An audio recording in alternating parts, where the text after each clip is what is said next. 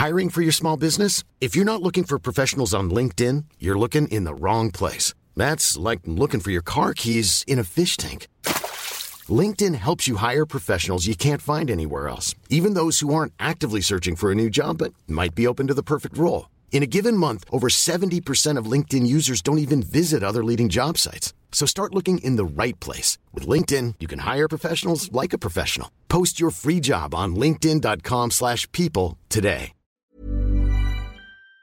Bonsoir et bienvenue dans le podcast Culture PG du lundi 7 février 2022. Nous sommes au lendemain de la belle victoire des Parisiens à Lille sur le score de 5-1 pour ceux qui n'ont pas suivi. Nous sommes aussi au lendemain de la victoire du Sénégal en Coupe d'Afrique des Nations avec deux Parisiens qui ont été sacrés et un podcasteur, c'est quand même pas tous les jours.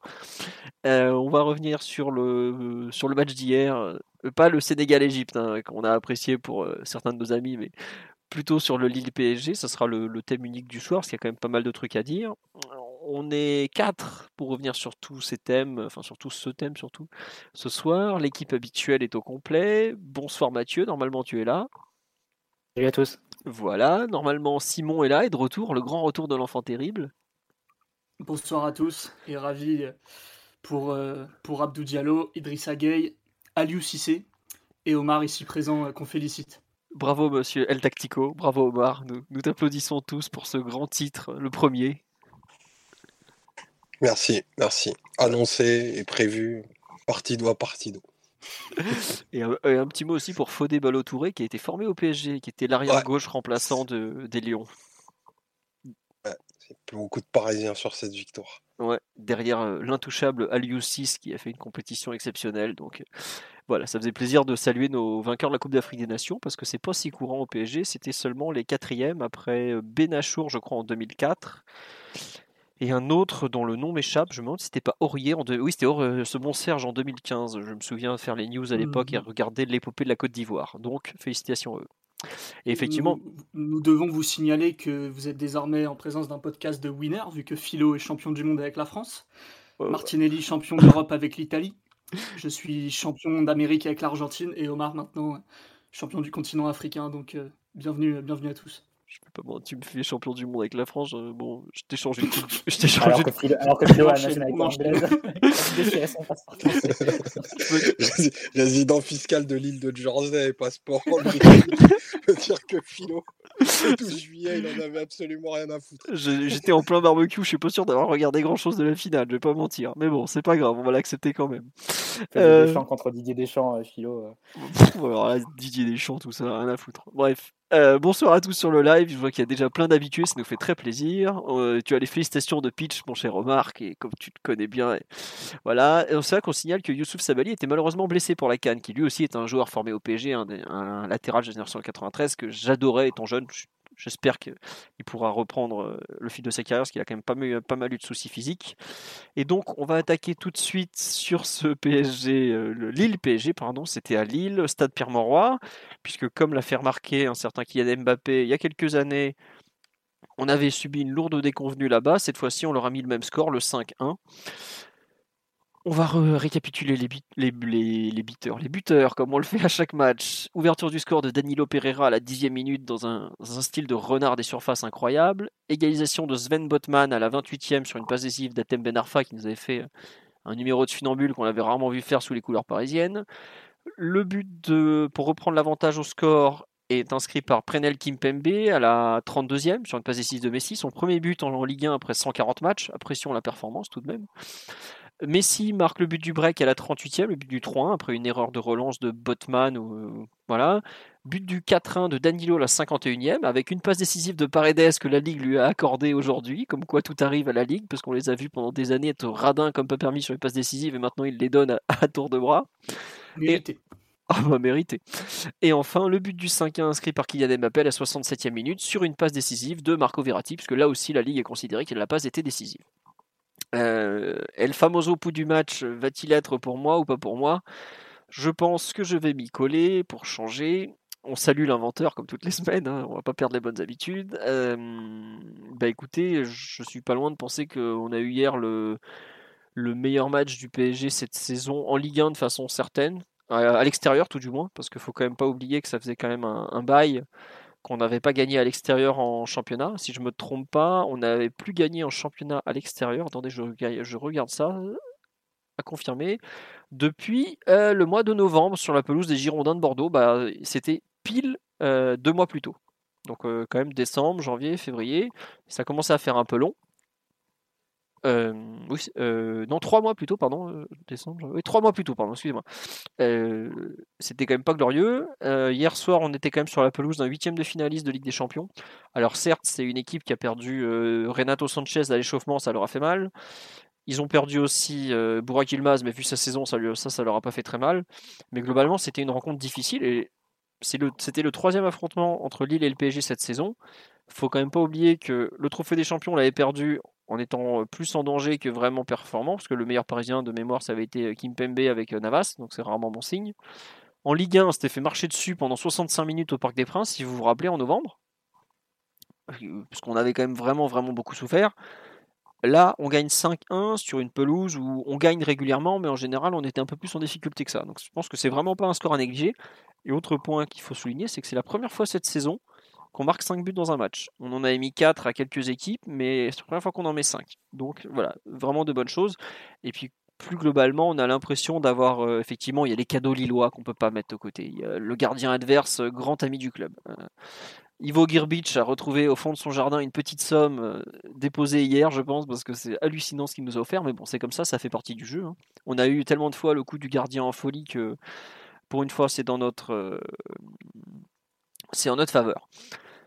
Sur le match en général, globalement, de très bonnes choses. On était plus ou moins d'accord sur le dernier podcast pour dire que l'aspect défensif de l'équipe s'améliorait globalement. Moi, j'avais, c'est un des rares points positifs que j'avais trouvé du match contre Nice. Hier, ça s'est quand même plus ou moins vu, même si on prend un but. Donnarumma fait pas des arrêts de folie. hein. Il y a que, il y a eu une ou deux occasions un peu chaudes en fin de match, mais à 5-1, c'est dur, je trouve, de vraiment le considérer dans le, le tableau un peu du match. Et sinon, on a une frappe d'Onana euh, sur, un, centre repoussé. Et on a euh, bah, une tête du même Onana sur un corner. Euh, globalement, ça fait pas grand chose pour une équipe qui nous avait fait très très mal au match aller, avec des vraies qualités de, de vitesse. Et je trouve que vraiment le, gros point positif du match d'hier, outre le score et les 5 buts marqués qui font du bien, c'est peut-être finalement cette euh, prestation défensive générale, bien en place, sur une pelouse très très difficile, euh, avec des, des, des côtés notamment absolument labourés. Je pense que les difficultés défensives d'Akimi sont pour moi pas mal dues à la pelouse. On a vu aussi des fois Nuno être en difficulté à cause de la pelouse, donc voilà. Et euh, au final, une deuxième mi-temps, une première mi-temps euh, équilibrée qu'on, où on a deux buts d'avance, qui n'est pas forcément totalement mérité. Deux buts d'avance, en revanche, la deuxième mi-temps, euh, 5-1, c'est même pas. euh, Enfin, les deux, on gagne 2-0 la deuxième mi-temps, donc c'est. Peut-être que 3-1 aurait plus représenté la différence d'écart sur la deuxième mi-temps, parce qu'ils ont quelques occasions, comme je l'ai dit. Mais vraiment, le, un très bon match. On me dit on s'enflammera vendredi si on gagne avec du style, mais pour le coup, c'est pas une question de s'enflammer, pas s'enflammer, c'est juste une question que le PSG a fait un bon match. Le PSG a même fait un très bon match.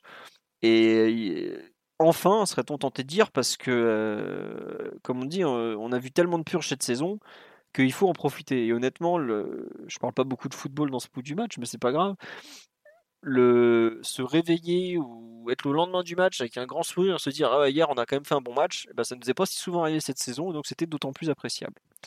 Voilà, bout du match, pas très très orienté football, plus orienté euh, contexte et tout ça, mais malgré tout, on nous dit bon match rendu facile. Bah écoutez, il y a des matchs qu'on n'a même pas su se rendre facile par moment. On a quand même eu beaucoup d'occasions. On n'a pas concédé grand chose. Bah écoutez, euh, dans cette saison un peu particulière en termes d'avancée collective, moi je prends. Voilà, Mathieu, Simon, Omar, je vous laisse compléter. Vous parlerez probablement plus de jeux que moi, mais en tout cas, c'était bien. Ce Lille PSG, c'était bien. Voilà, Mathieu à ton Non. tour. Non, bien sûr qu'on bien sûr qu'on prend. hein. Après, après un match, euh, une victoire aussi, aussi nette, euh, on a eu très peu d'occasions de le dire cette saison. Mais bon, c'est comme déjà la troisième fois sur le mois de janvier. Ouais. On compte aussi Brest et Reims en mettant un peu de côté les matchs de, de Coupe de France qui sont, qui sont forcément une autre compétition et on a joué contre des amateurs. Donc euh, en réalité, le seul match un peu où on est passé au à côté, c'est c'est face à Nice dans un contexte d'attaque-défense assez, assez radical. Euh, donc voilà, sur le match d'hier, c'était c'est vrai que c'était intéressant, plaisant. On finit le match avec 18 frappes. Tous les joueurs du, de champ du PSG ont, au moins un tir au but. Donc euh, ça, signifie un peu, ça montre euh, ouais, l'élan qui a, qui a accompagné, le, plaisir que tu peux ressentir en, ayant vu ce match et en, ressortant surtout de ce match. Pour une fois, tu t'es pas dit euh, que le match était, trop long d'une demi-heure et tu te demandais quand est-ce que la fin allait, arriver. Donc non, évidemment c'est des, signaux ou du moins des, éléments positifs à, retirer du, du match d'hier. Évidemment, très euh, comment dire, caractérisé et influencé par des, par des buts côté parisien qui sont assez accidentels. Euh, je pense notamment bah, au premier but, évidemment, qui, qui intervient alors qu'il n'y a pas vraiment de danger. Et, sur une erreur individuelle un peu, un peu grotesque. Paris qui se remet aussi devant au score sur une même action euh, où le gardien inverse au trou. pareil, le, but, le troisième but est un peu gaguesque avec Botman, qui est d'ordinaire un joueur assez, assez propre, qui fait qui tacle dans les pieds de Messi et qui, qui le met du coup face, face au gardien. Donc oui, c'est vrai que les, on va dire que les, buts et la façon dont ils ont été amenés peuvent être un peu gaguesques et, et euh, ne rendent pas forcément justice à, ce qu'on a pu faire de bien d'un point de vue collectif sur, euh, sur l'ensemble du match. Globalement, Pochettino avait décidé de donner de la continuité à ce qu'il fait depuis quelques semaines maintenant. Le 4-3-3 évidemment installé plus que jamais. Il n'y a plus vraiment de débat là-dessus.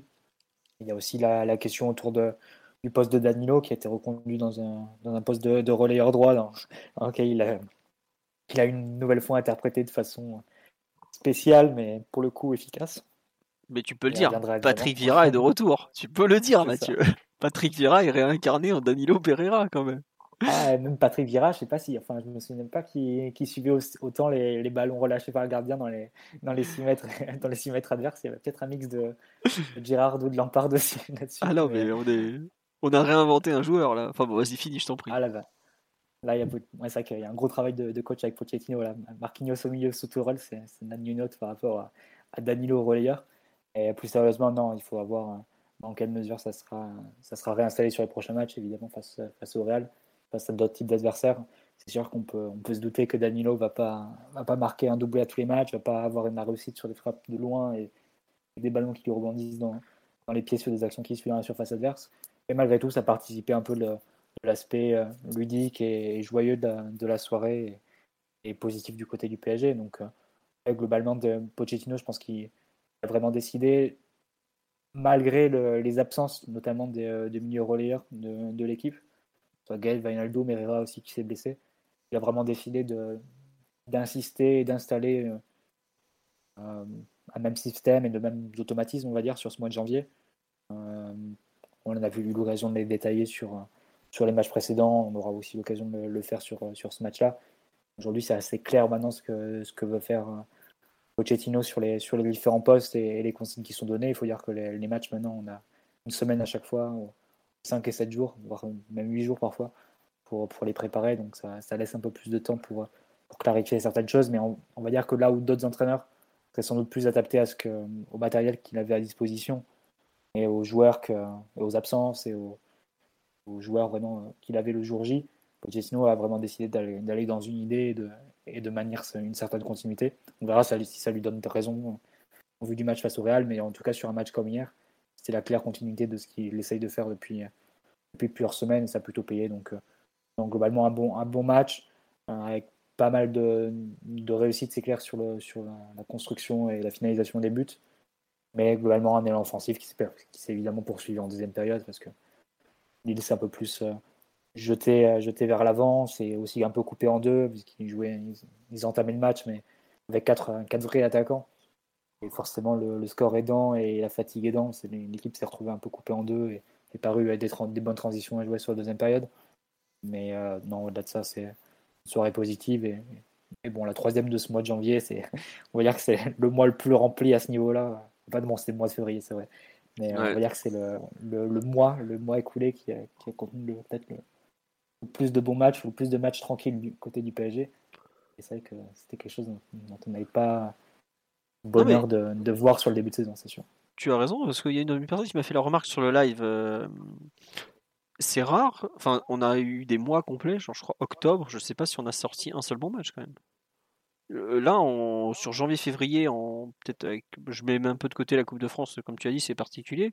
Mais sur euh, les trois matchs de Ligue 1, Brest, Reims, Lille, sont, les trois matchs consécutifs sont bons. Alors, il y avait le, match à Lyon qui était un peu moins réussi, même qui n'était pas bon du tout dans le jeu, mais au moins il y avait le retour au score. Mais c'est bien pour le PSG, ça, ça, montre au moins un semblant de, progression collective, alors que c'était archi nécessaire parce qu'on a sorti des, des rencontres horribles. Après, on dit ça, euh, lundi dernier, euh, Nice nous avait euh, complètement annihilé, on avait fait un match horrible offensivement. on va voir la suite. Simon Omar, sur, le, sur ce match d'hier, qui veut commencer? Vas-y Simon. Ouais, ouais. Bah, un sentiment positif forcément. Beaucoup de bonnes choses à, en retirer. Un bon résultat sur, sur une grosse pelouse malgré tout, même si Lille depuis quelques matchs n'était pas non plus dans une très très bonne dynamique malgré tout, euh, sur les sensations qu'ils avaient dégagées dans la saison, on sent qu'ils vont pas vont pas finir 12e de Ligue 1 et ils ont eu des, grosses performances en Ligue des Champions notamment, donc normalement ce genre de match ils sont capables de, bien les préparer, bien les aborder.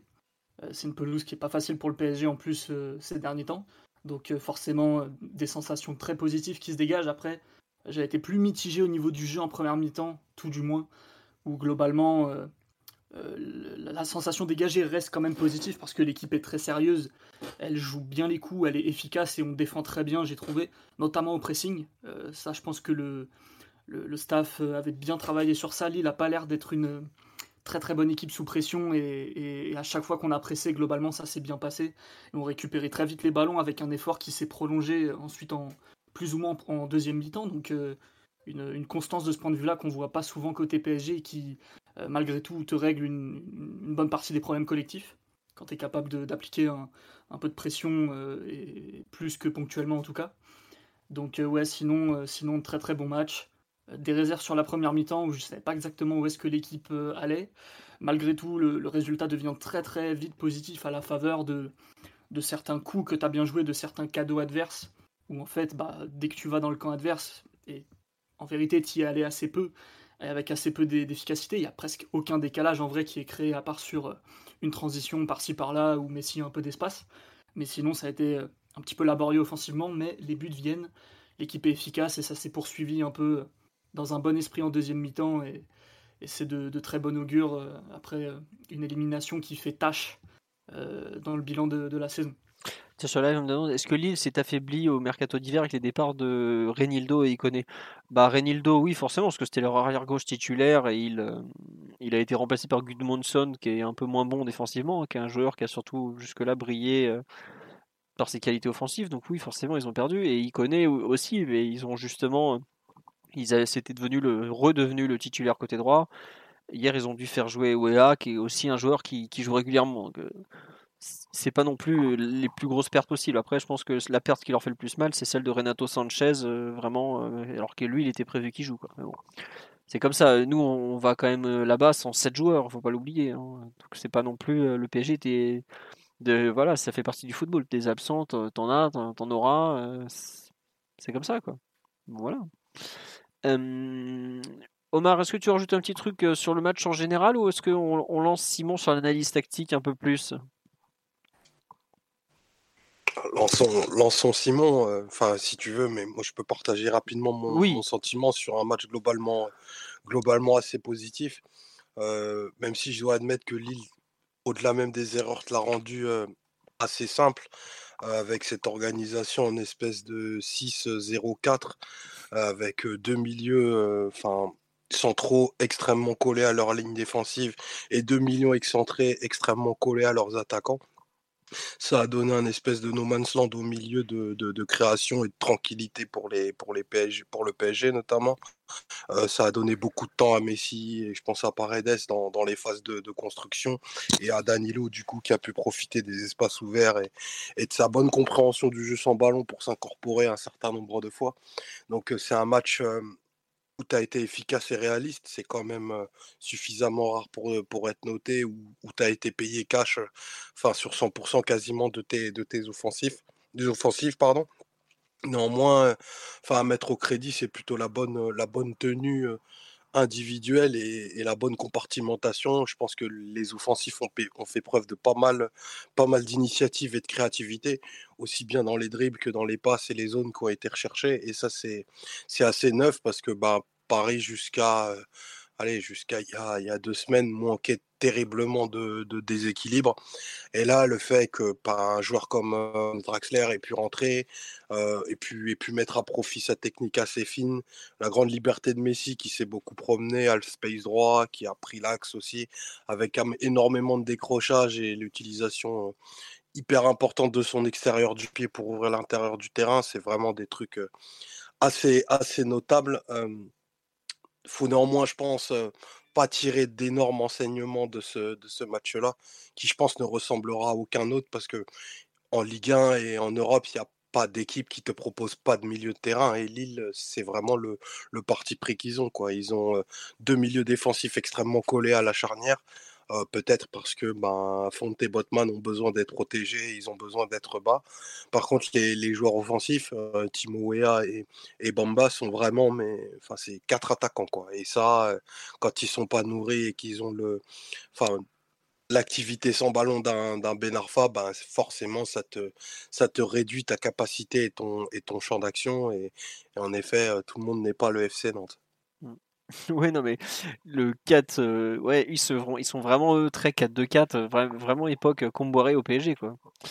C'était un peu ça à l'époque 2010, quand il était au PSG, c'était 4-2-4 avec deux milieux milieu Axio qui étaient parfois très très seuls et quatre joueurs devant qui devaient un peu se débrouiller, quoi. Mais bon, ça, l'an dernier, ils ont eu des bons résultats comme ça et au, match aller au parc, ils, bon, ils avaient Renato Sanchez pour connecter les deux parties, mais ils étaient aussi avec quatre attaquants comme ça et ça fait comment dirais-je ça fait un certain temps qu'ils jouent de la sorte me, semble-t-il globalement Gourvenay qui s'est pas amusé à, réinventer Galtier quoi un football très DTN très DTN on peut même parler de 4-2-3-1 avec Ben Arfa qui est plus indice qu'un qu'un vrai deuxième attaquant donc euh, euh, non, en vérité, beaucoup d'équipes jouent comme ça. Et bah, d'ailleurs, en, parlant de Comboiré, depuis qu'il a euh, ses 4 fantastiques à Nantes, il roule sur tout le monde. Hein, donc, Ouais, mais Galtier jouait beaucoup avec Renato Sanchez sur un côté souvent. Ouais, aussi, ouais.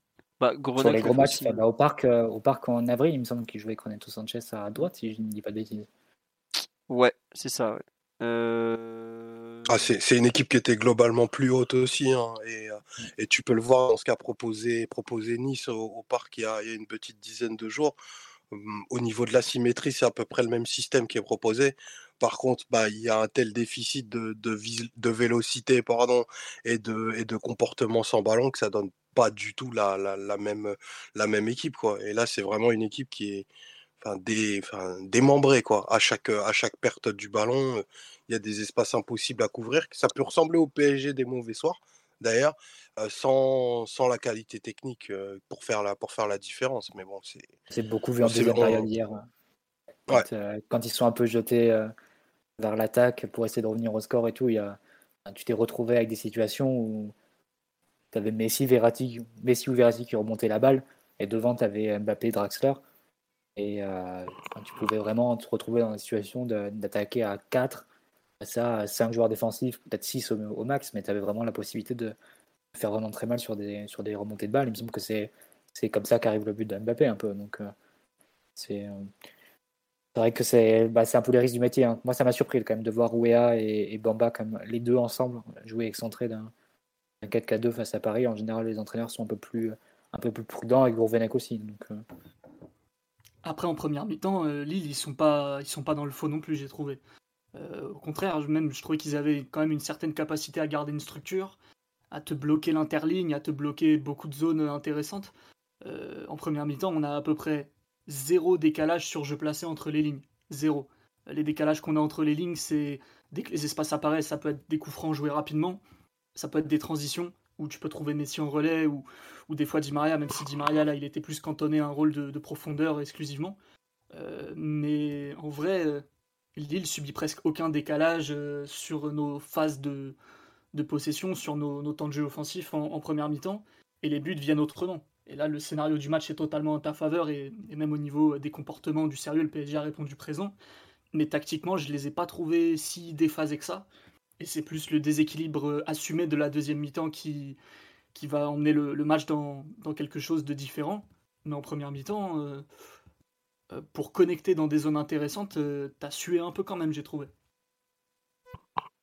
Ouais, je sais pas si Omar ou Mathieu s'ils veulent te répondre. On me dit on est sur Culture. Non, mais c'est important d'analyser l'adversaire pour un peu bah, comprendre. on joue pas dans le vide. Oui, voilà. Ah, si, enfin, certains supporters parisiens se rendent pas forcément compte que tu peux pas enlever l'adversaire de l'analyse. Il y a eu des moments où en fait on a tellement fait des matchs où on jouait tout seul, je pense notamment à l'ère Laurent Blanc, que je trouve qu'il y a peut-être un, biais d'analyse à ce niveau-là, c'est que tu, tu ne considères plus l'adversaire. Tu es obligé de le considérer dans un match comme hier, surtout quand tu joues 2-4-4-2 dans la semaine. Il y en a un qui est euh, très très compact, qui te, gêne énormément contre Nice, où tu exploites mal les côtés. Et tu en as un qui, pour le coup, est pas très très compact, aussi bien dans la largeur que dans la, profondeur.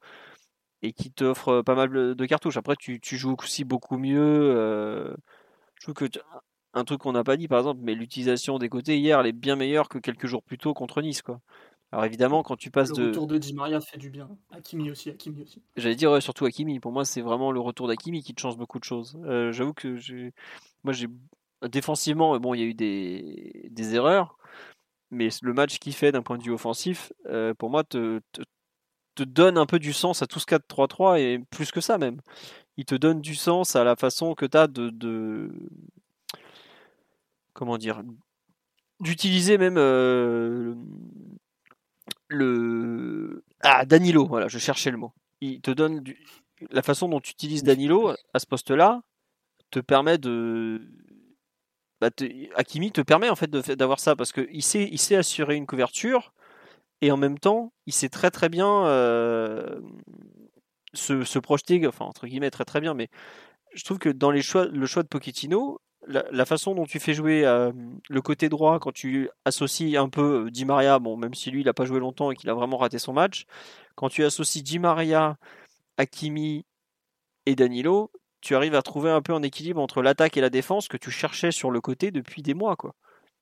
Et ça, c'est quand même pas rien parce que on a quand même beaucoup, beaucoup, beaucoup galéré et perdu de temps cette saison à tenter de trouver des côtés qui fonctionnent. je trouve que le côté droit, alors c'est beaucoup lié à Messi qui a formidablement joué avec Hakimi, qui a parfaitement su l'utiliser bien mieux que n'importe quel, euh, comment dirais-je, euh, joueur cette saison, parce qu'on avait euh, ou, même Drexler ensuite.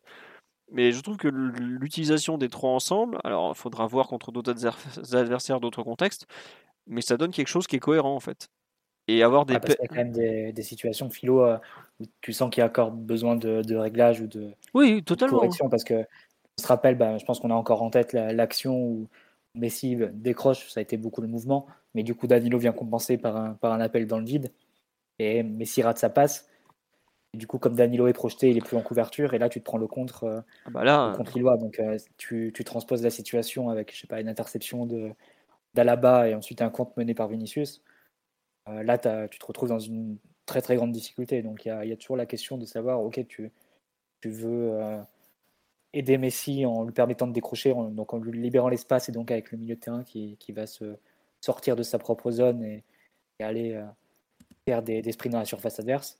Mais euh, il y a la, la, question déjà de est-ce que Danilo peut vraiment le faire à haut niveau, cet aspect-là. C'est vrai que ça nous a tous surpris de le voir euh, faire deux, trois fois en premier mi-temps des, des, appels à la Marcos Llorente ou à Federico Valverde un peu, entre le central et le latéral. C'est complètement à double tranchant parce que pour le coup, Danilo n'a pas du tout la mobilité pour faire l'aller-retour. Euh, et si le ballon est perdu parce que voilà, si c'est fait intercepter ou parce que euh, le défenseur a pu faire une anticipation, etc. Euh, Danilo, il n'a pas la capacité ensuite de Llorente ou de Valverde, par exemple, pour prendre ses. À faire le contre-effort, c'est sûr. voilà, pour faire le contre-effort pour, et ensuite Mais tu vois, faire la course. Et c'est pas Messi qui va te la faire non plus, donc tu te retrouves très, très exposé aussi. Donc Après, l'action que dont tu parles, Mathieu, à la 34e, euh, ça part quand même d'une transition où Danilo est lancé et du coup il poursuit un peu son mouvement. C'est pas non plus. Euh, euh, t'as pas mis l'île dans, dans, son camp vraiment quoi. non, je te dis pas ça, mais il a, fait, aussi à blanc. Hein. Il a fait aussi des, sur des phases un peu d'attaque placée. Je l'ai vu aussi faire une ou deux fois ce, genre de course en plus de cet exemple-là. Je me dis quand même que c'était c'était voulu quoi. On va dire libérer l'espace à Messi comme ça, c'est-à-dire le milieu s'enlève de cette zone pour permettre à Messi de décrocher et on essaye de compenser ensuite en, en, traçant un appel ou ce genre de choses. Et bon, après, il faut voir comment tu, règles ça. Est-ce que Danilo peut être capable de, le faire? Donc, ça, c'est toujours la, question. Et pour revenir à ta comparaison, Philo, euh, juste en une phrase, euh, face à Nice, tu as enlevé Dagba du coup de l'équipe, tu as enlevé Herrera et tu as enlevé Icardi.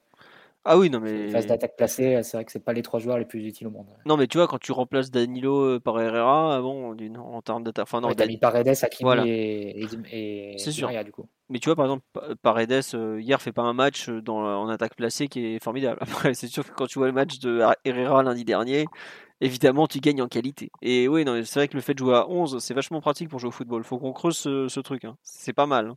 Je jure que là, d'un coup, bah, il y a vachement plus de solutions, donc c'est formidable. Mais euh, plus sérieusement, ouais, je sais pas. Je trouve que sur le match d'hier, il y a clairement des trucs à revoir. Simon l'a dit en première mi-temps, on crée pas beaucoup de décalage au final. Il y a beaucoup de d'actions où c'est très tourné vers les individualités. Mais euh, la façon que le PSG a eu de d'assurer défensivement face à une équipe qui nous a fait, très mal en, transition, je trouve que c'est un vrai pas en avant. Moi, j'avais considéré que c'était une bonne chose déjà face à Nice. On l'avait vu aussi face à Brest où on les avait bien gérés en transition. Euh, comme dit là, je trouve qu'il y a du mieux dans l'utilisation des latéraux, je trouve qu'il y a du mieux dans l'utilisation de la largeur euh, vraiment en général. Et je, je continue de penser que pour couvrir un joueur comme Hakimi, finalement, en tout cas c'est ma tendance du moment, je crois que c'est Danilo qui a fait le mieux, parce que lui, pour le coup, il sait euh, défendre en allant vers son but, même s'il n'est pas toujours le plus mobile, parce que bon, enfin, vu son gabarit, forcément, il l'est pas énormément.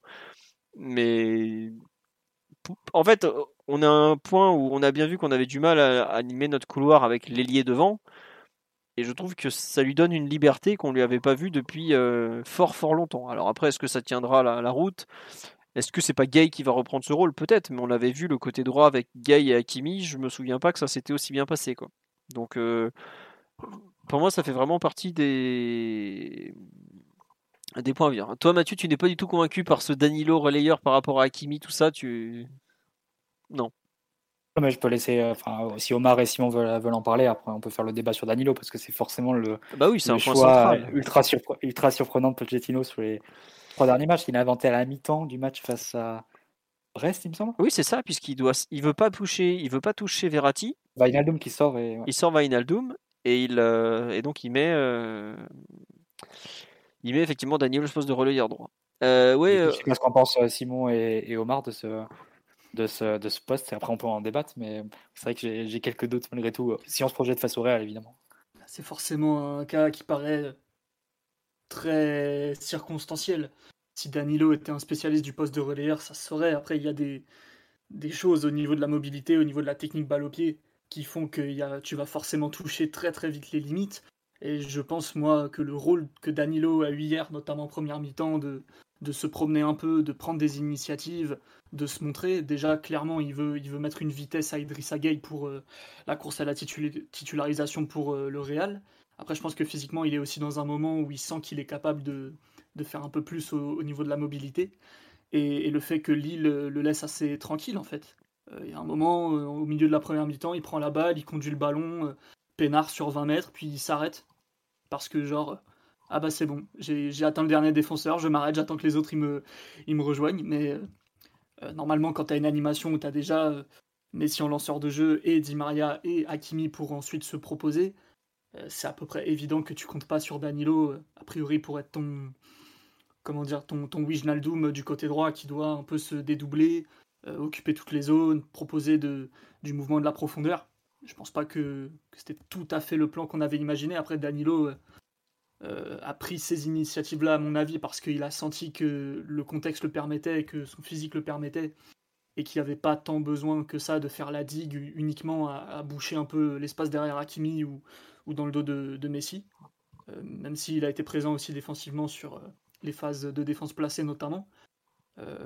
après, si ton plan de jeu, ça va être Danilo euh, en relayeur droit très libre face au Real Madrid, je pense pas. Je pense que la Ligue des Champions te propose des choses, euh, enfin ce niveau-là en tout cas, vu que Lille joue aussi la Ligue des Champions, mais l'adversaire qui arrive va te proposer des choses très différentes et que si Danilo est titulaire, il va plutôt faire la digue devant la défense dans un espèce de vrai faux double pivot euh, avec les compères du milieu. Quoi. Ouais. non, c'est vrai que il y a aussi, je pense, ce que et Mathieu en, a sorti une capture d'écran je peux pas vous donner parce que c'est pas sur le même support, où effectivement il le fait aussi descendre Danilo en central droit, il aime bien comme ça à ce niveau-là, comme le faisait Tourelle, et ça lui fait une. Donc les 4-4-2, c'est tout le temps ça. Voilà. Après, je sais pas Omar ce que tu en penses, est-ce que tu tu crois en cette idée folle de du roi du citron? Ah bah pour moi, Danilo est définitivement installé et est un titulaire certain pour le pour le l'allée du Real. Bah, la dynamique est de son côté. mine de rien, il est sur les 3-4 performances assez consistantes. Au-delà de, ce que Danilo te coûte, tu sais ce qu'il t'apporte. et mine de rien, face à lecture de jeu, son placement sans ballon, le fait qu'il soit capable de, jouer des, ballons aériens dans l'axe pour peut-être couvrir les décrochages éventuels de Benzema, enfin, fait de lui un candidat plus que crédible à, ce poste-là, qui serait en fait une espèce de. Enfin, c'est pas un relayeur de ballon, quoi, c'est plus un relayeur positionnel. Alors, effectivement, tu vas pas lui demander de projection. Hein, je pense que ce qui s'est passé hier est à marquer d'une pierre blanche. Hein, même s'il est déjà à 4 buts hein, cette année, Danilo, mais c'est plutôt dans le domaine aérien et sur les coups de pied arrêtés que, que tu veux le, que tu penses qu'il peut t'apporter du des buts. Je pense vraiment que défensivement, c'est plutôt un joueur assez fiable. il te coûte en mobilité, mais il fait pas de grosses conneries. il, il, rend, des ballons en touche, il les rend pas à l'adversaire. Et ça, mine de rien, c'est quelque chose qui peut t'apporter dans un match comme celui du Real, où tu sais à peu près ce que les, ce que les milieux vont te, vont te proposer. C'est-à-dire ils vont, ils, vont confisquer, ils vont confisquer le ballon, ils vont anesthésier tes phases, tes phases de pressing, et puis il va y avoir projection sur les côtés, décrochage de Benzema, les, les, les, latéraux qui sont capables de rentrer à l'intérieur pour faire des constructions à, à 6 ou à 7. Et ça, effectivement, dans un match où tu vas défendre bas, Danilo, il a déjà montré sans être un expert qui, savait faire. Donc moi, je pense, et, je me jette un petit peu à l'eau, et, probablement que je serai repris de voler parce que c'est absolument pas ce qui se passera, mais je pense que Danilo, Gay et, Verratti partent avec une longueur d'avance sur au moins la première partie du, la première partie du match, tant ce que te propose le Real est, clair, et que surtout... Enfin, tu Messi qui se comporte littéralement comme un quatrième milieu de, terrain. Donc le relayeur, à mon sens, c'est plutôt, c'est plutôt lui. Et Danilo, un espèce de, couvreur des, grands espaces et, une digue pour reprendre, pour reprendre pardon, l'expression qu'a eu Simon à son endroit. Bah, c'est justement sur l'aspect couvrir des grands espaces qui me laisse des doutes parce que au fond, le poste de relayeur droit face au Real, si tu projettes un peu, c'est le poste du joueur qui va devoir aider Hakimi face à Vinicius face à Benzema et Mendy, d'un côté qui est le côté fort du Real, dans côté euh, sur lequel ils attaquent le plus. Donc, euh, est-ce que Danilo est vraiment joueur? Est-ce que as pas, tu préfères pas plutôt avoir un, joueur plus mobile et plus euh, vivace, ou vif plutôt, comme, comme, comme un Gay par exemple, si tu veux le changer de côté C'est un peu la question que je me posais. Mais c'est vrai que Pochettino, il l'utilise de façon tellement spécifique sur le plan tactique, Danilo, Philo, tu mentionnais le, fait que voilà, il utilise beaucoup comme troisième défenseur à la relance. Mm. Marquinhos devient libéraux, Kimpembe euh, central gauche. Tu te retrouves avec une base à 3 et deux milieux de terrain devant étaient Paredes et, et Verratti. quand, quand l'équipe adverse défend en 4-4-2, et c'est quand même que font souvent les équipes d'Ancelotti. Va voir ce qu'il proposera face à, face à nous. Mais euh, il utilise aussi ben, voilà, dans l'idée de de libérer de l'espace à, Messi, éventuellement de le couvrir ou bien lui donner peut-être des solutions euh, vers l'avant. C'est ça qu'il lui a confectionné un rôle tellement, tellement spécifique qu'au fond, tu te dis que si tu mets un gay par exemple ou un autre joueur à la place, tu ne le vois pas euh, tenir le même rôle en fait. Donc ça, être un autre joueur à la place de Danilo, ça ferait changer les plans et ça changerait le rôle du relayeur droit, c'est sûr, dans l'équipe. Et bon, il y a toujours la question de savoir, ok, un joueur peut être adapté tactiquement à ce que aimerait faire un coach, mais au-delà de l'adaptation tactique, il y a la question du niveau et, est-ce que ce joueur est capable de répondre à, au plus haut niveau possible, qui est un match face au Real, quoi, en huitième de finale de Ligue des Champions. Et ça, c'est un match qui va être sans doute avec un rythme certain, où tu vas avoir assez peu de place pour, pour l'erreur ou même l'approximation technique, euh, où il va y avoir des transitions à jouer, euh, voilà, où les rythmes vont être assez, assez élevés. Est-ce que Danilo est vraiment fait pour ça? Est-ce que ça annule pas ce qui peut t'apporter sur le plan tactique ou, l'intérêt que peut avoir sa, présence sur le plan tactique? C'est une question qu'on peut se poser malgré tout. Donc, si, si je devais faire un choix, c'est vrai qu'on est qu'à une, une semaine, on aura l'occasion de, faire une preview aussi la semaine prochaine, mais peut-être que je reviendrai vers la sécurité du, milieu Paredes, Verratti, Guide des victoires de l'an passé. À suivre. enfin, en tout cas, euh, vu la continuité que Pochettino donne à Danilo à ce poste-là, on me dit, ouais, il, peut pas jouer à gauche, euh, mais je pense qu'aujourd'hui, Danilo est pas vraiment vu comme une sentinelle. Hein. Aujourd'hui, Danilo, le poste qui, où il est candidat, c'est celui-là en tout cas. Enfin. Verratti ou Paredes, sentinelle. aujourd'hui, devant la, devant la défense, c'est, ça se joue un match sur deux entre Verratti ou Paredes. Attention au retour de Gay, parce que si vous vous rappelez, euh, Gay euh, jouait devant la défense au mois d'août, notamment. Toute la préparation, tout ça, il l'a fait devant la défense. on verra aussi comment il utilise Verratti, etc. etc.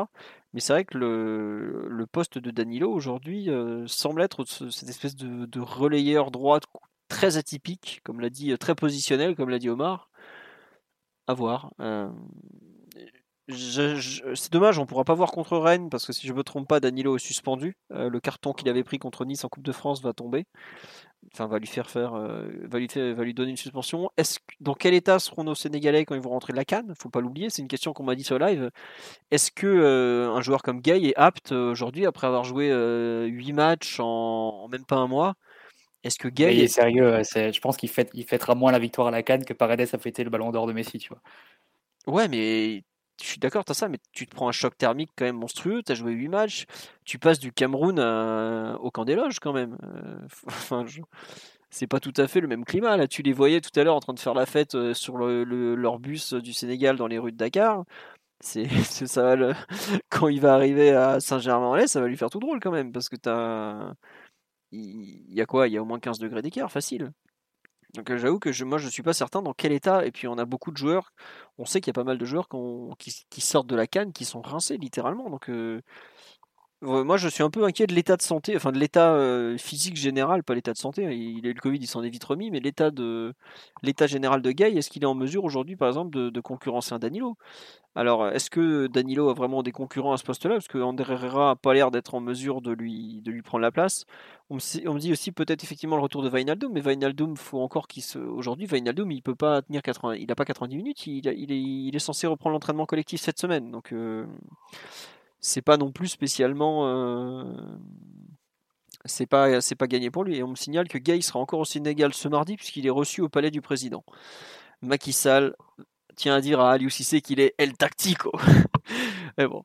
Euh, faudra voir quand ils rentrent. Et je pense qu'ils seront effectivement ni lui ni Diallo disponibles pour, Rennes, Rennes qui arrive dès, dès vendredi soir. Parce qu'au mieux, ils vont rentrer mercredi.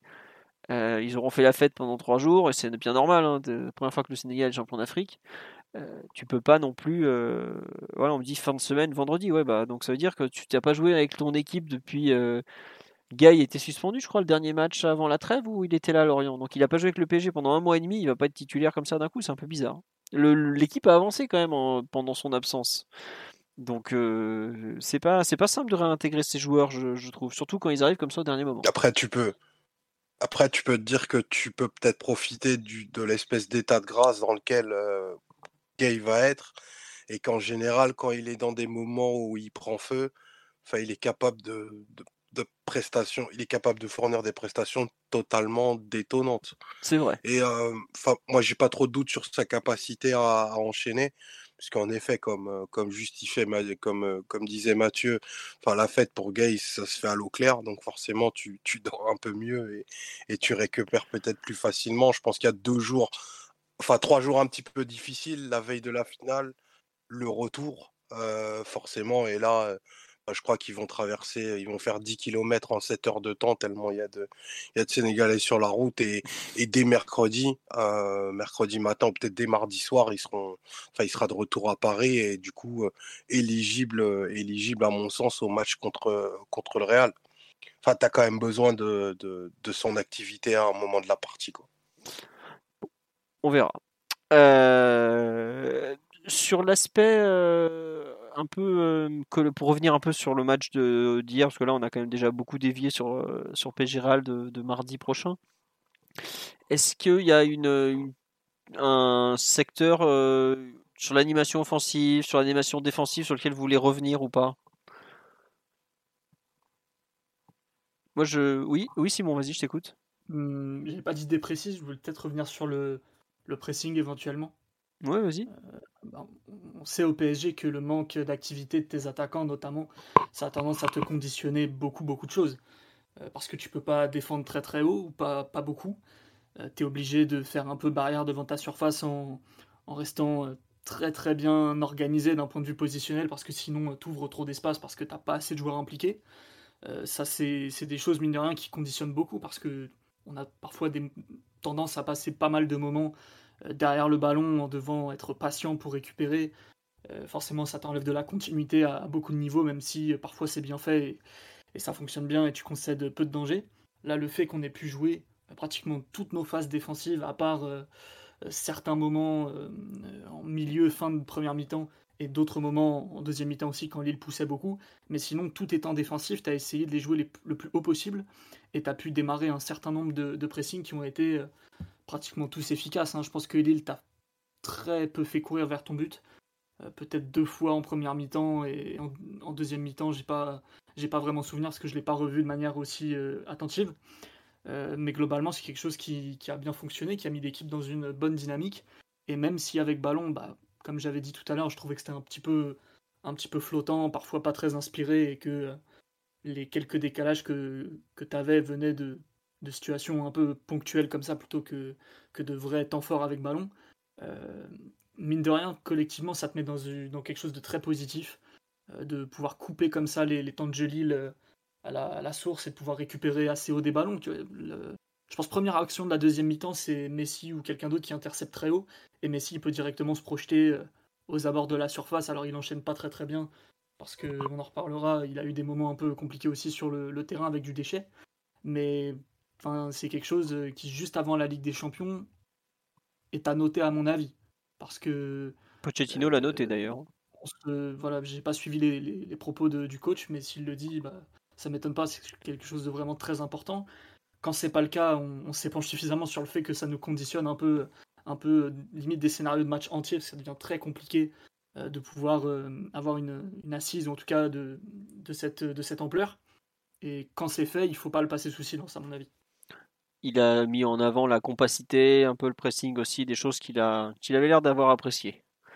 Bah, globalement, dans toutes les phases défensives, ça s'est plutôt bien comporté à tous les niveaux, hein. pas trop de bêtises, beaucoup de sérieux, même sur les transitions. Euh, T'avais peut-être pas forcément l'équipe la plus rapide à disposition, ne serait-ce que par la nature de, ton milieu et tout ça. Tu n'avais pas les, coureurs traditionnels, hein, que seraient euh, Wijnaldo, Merera euh, ou, bien Gay. Et pour autant, Lille, sur ses transitions offensives, en première mi-temps, ne, fait rien, presque rien.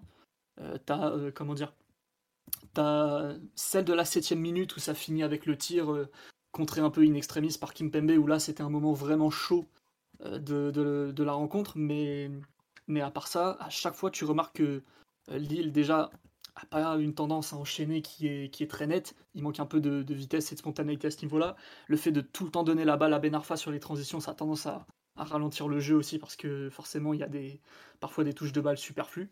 Mais même, même en, ayant, en ayant dit ça, je trouvais que tous les joueurs côté PSG avaient eu les, bonnes réactions, que ça se repliait plutôt bien, que ça couvrait les bonnes zones, que ça déconnectait beaucoup moins que, que d'habitude.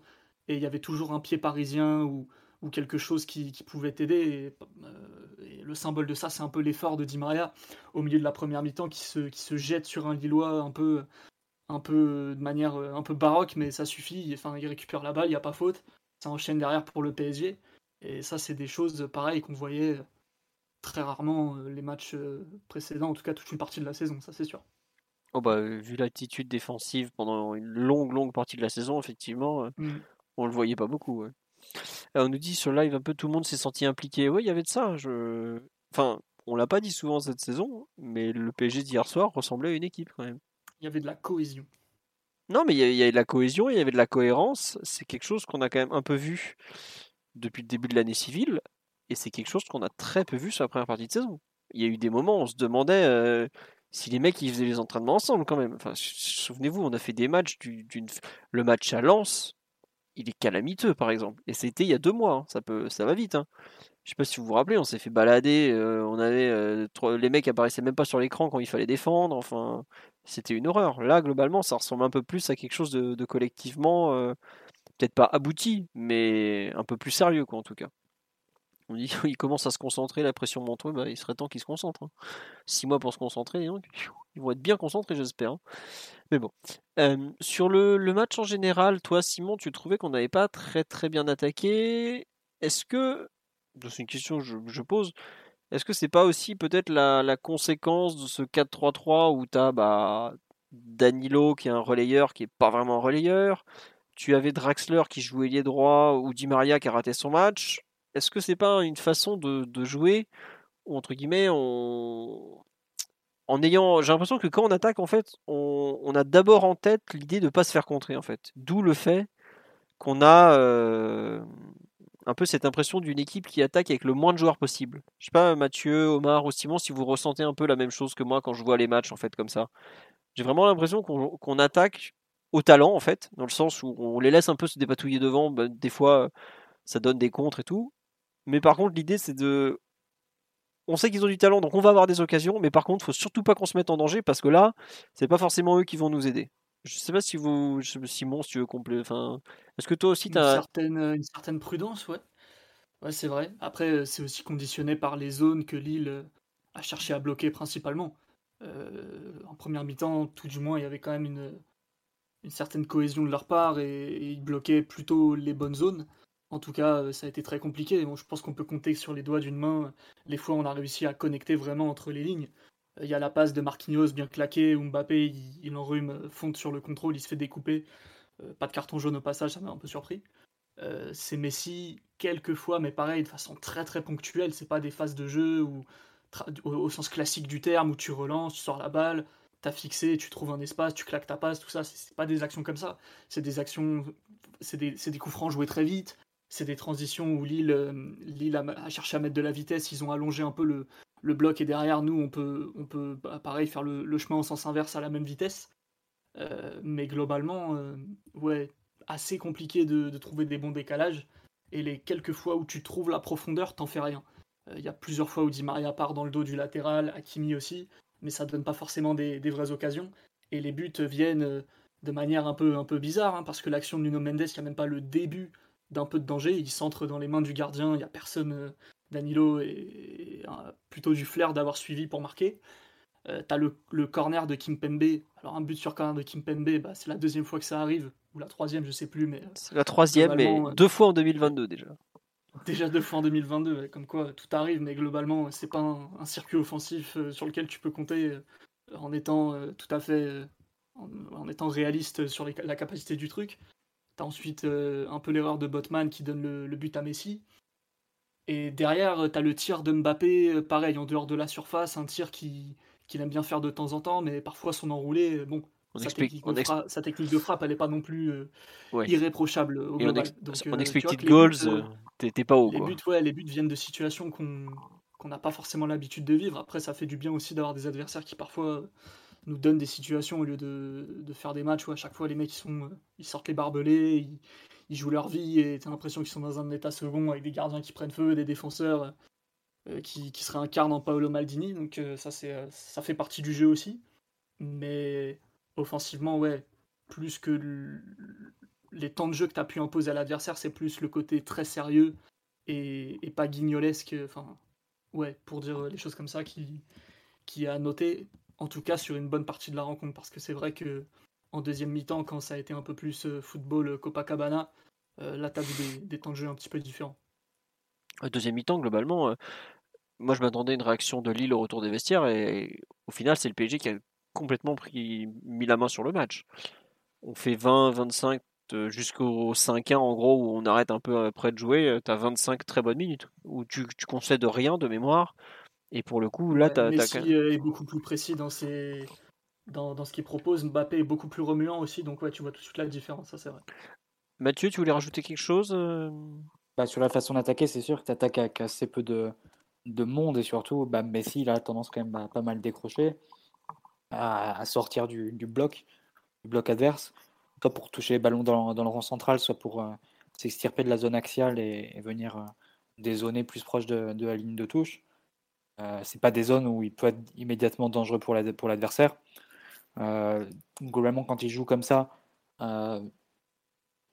l'influence de Di Maria se retrouve assez limitée. Hein. Si, tu la, compares la, la première mi-temps, je pense que Messi a deux fois plus de ballons touchés de, que Di Maria, qui joue vraiment dans les mêmes zones. Évidemment, c'est Messi qui vient, qui vient chercher le ballon. Et, Mbappé se retrouve de l'autre côté, lui aussi un peu sevré de, sevré de ballon. Et je te retrouve du coup avec une attaque un peu, un peu déconnectée, pas vraiment de, situation pour, pour que les joueurs se, se, connectent entre eux. Il y a peut-être une ou deux occurrences en, en première mi-temps où tu as des, situations où Mbappé et Messi peuvent, peuvent échanger avec Verratti éventuellement. Tu vois plus sur l'action sur une action en deuxième période où, ils se font un, un, enchaînement assez un enchaînement court assez, assez bien mené entre les, entre les trois. effectivement, tu comptes un peu sur les prises d'initiative euh, plus individuelles, mais bon, quand, quand Nuno Mendes le fait sur l'action du 1-0, malgré tout, il n'est pas un contre 2 ou un contre 3 complètement enfermé sur son côté. Hein. Il est sur un contre 1 face à, face à et on connaît maintenant, c'est un peu sa spéciale de, se pousser le ballon comme ça sur le, du pied droit, euh, en ayant, en étant orienté un peu vers l'intérieur du terrain. Donc, comme l'adversaire, comme ça, l'adversaire se retrouve totalement surpris et, et s'attend pas à ce que, à ce qu'il parte sur l'extérieur. Je peux te dire que le, Lucas Vasquez, il va manger.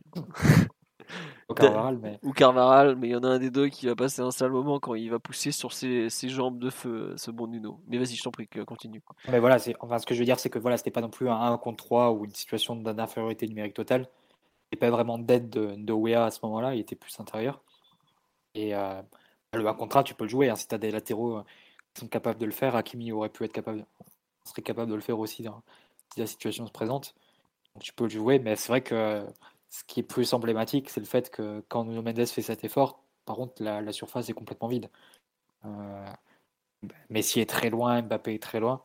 C'est vrai que tu manques un peu de, soutien à ce niveau et probablement qu'il faudra quand même en faire un peu plus face, face au Real en termes de. C'est un peu ce qu'on avait dit lundi après. C'est tu t'attaques avec pas trop de monde, avec pas mal de décrochages, avec des couvertures, etc.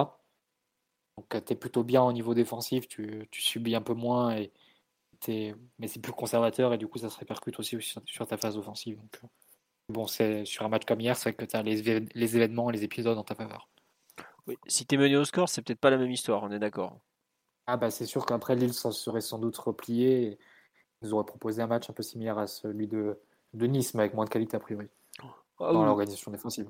Oui, ça se voit, oui. Euh, qu'on dit sur live, il y a eu aussi plus de vitesse dans la transmission du ballon en seconde mi-temps, mais c'est vrai que Lille a un peu abandonné le milieu, forcément ça aide.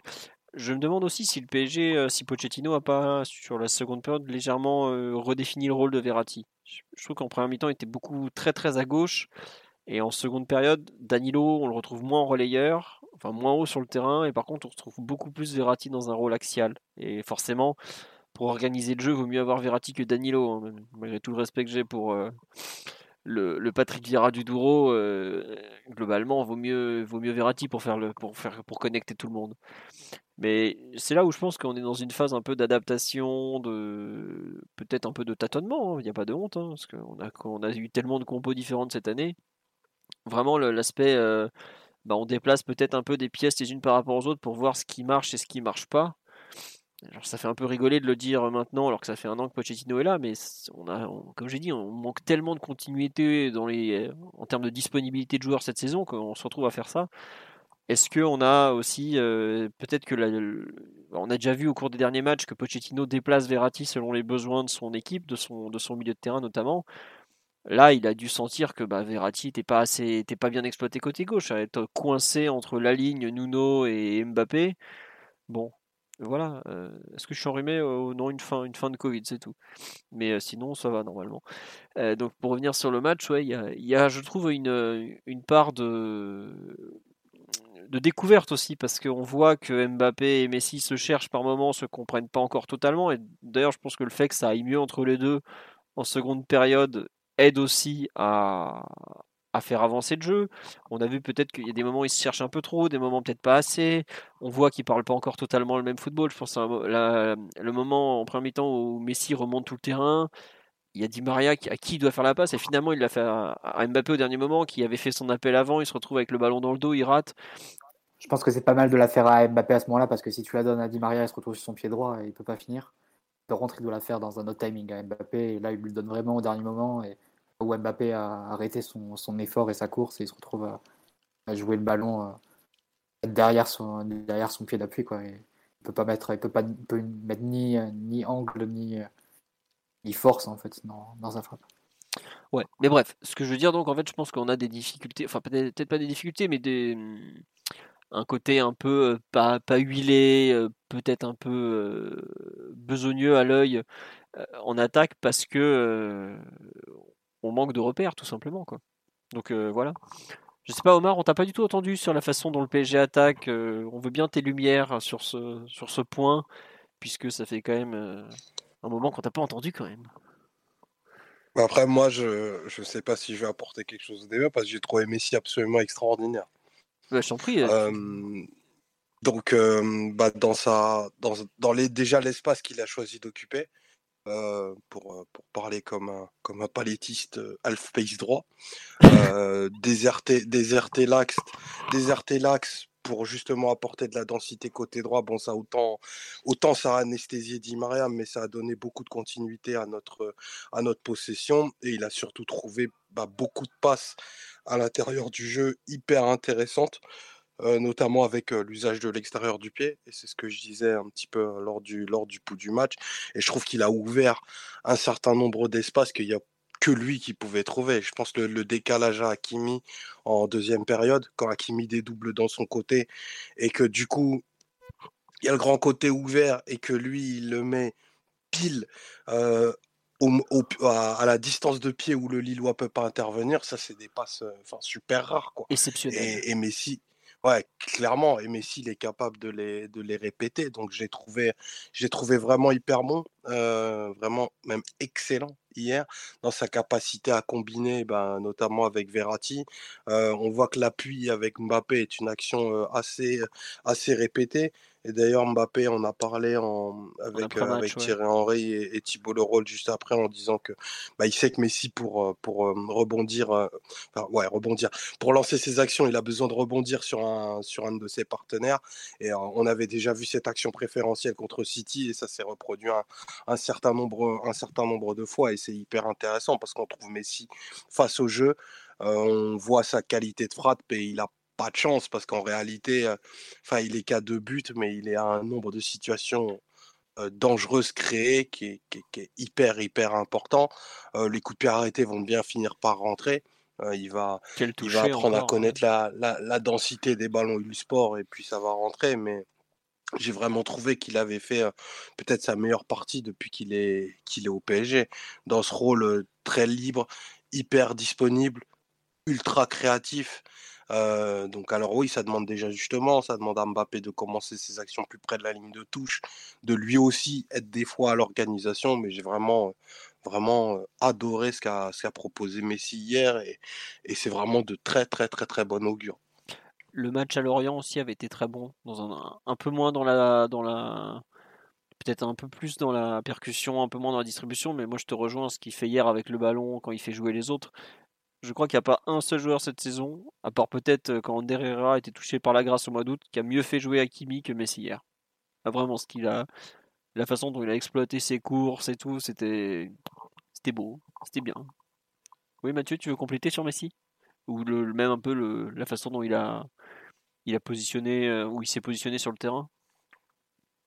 Oui, bah non, je suis d'accord. Enfin, si vous voulez rentrer dans les performances individuelles. Oui, on va faire la bascule, on va faire la bascule.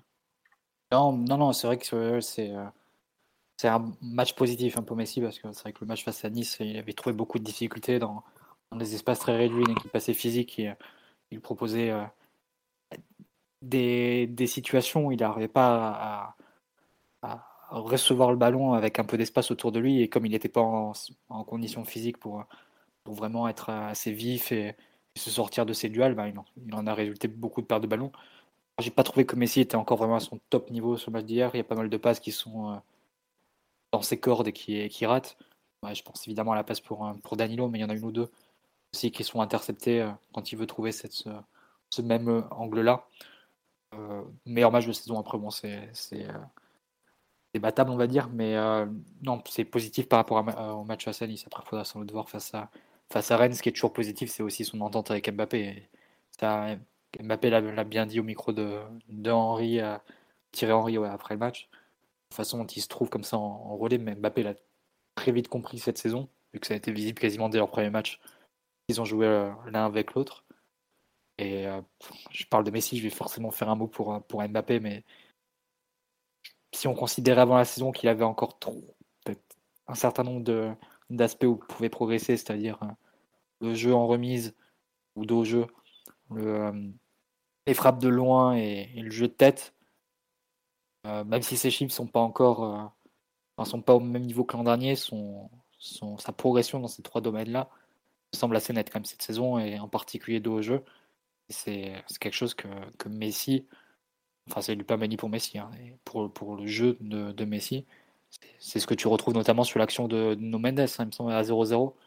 Euh, c'est encore un prise de balle de Messi, relais, et ensuite il peut, il peut décaler pour, pour Nono qui, qui, frappe, qui croise sa frappe. Donc c'est ce genre d'action où les deux s'entendent vraiment très bien et, et où tu peux vraiment créer du danger parce que tu mets Messi dans cette situation vraiment favorite où il prend un relais et il se retrouve avec le jeu face à lui. Et s'il y a ensuite un appel sur, sur les côtés, ben, l'adversaire est tellement obnubilé euh, par Messi qu'il se retrouve euh, face à lui qu'il en oublie les appels qui peuvent partir sur les côtés et tu te retrouves à créer du danger euh, très facilement comme ça. Donc c'est évidemment des, situations que, que, tu peux viser à, multiplier.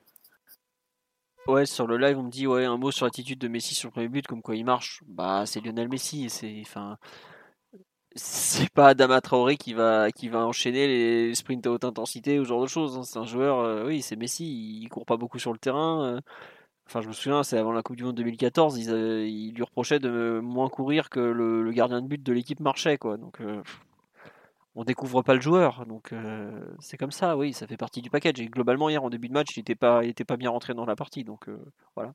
C'est ça va avec le, il peut se permettre de marcher parce que c'est Lionel Messi qui a marqué 700 combien 780 j'ai vu qu'il avait passé peu les ce week-end qu'il a marqué 800 buts en carrière et voilà c'est comme ça tu, fais avec tu t'adaptes hein. il n'y a pas non plus 10 mecs qui sont capables de, faire euh, ce qu'il a fait avec le ballon euh, ce week-end c'est ça que j'avais pas pensé euh, Omar à ton explication sur le poids des ballons Sport sur les coups de pied arrêtés notamment mais il y a peut-être un peu de ça ouais parce qu'il en est à 7 c'est pas compliqué, il en est à 7 poteaux, 2 buts et 7 poteaux en Ligue 1, et il en est à 5 buts et 1 poteau en Ligue des Champions.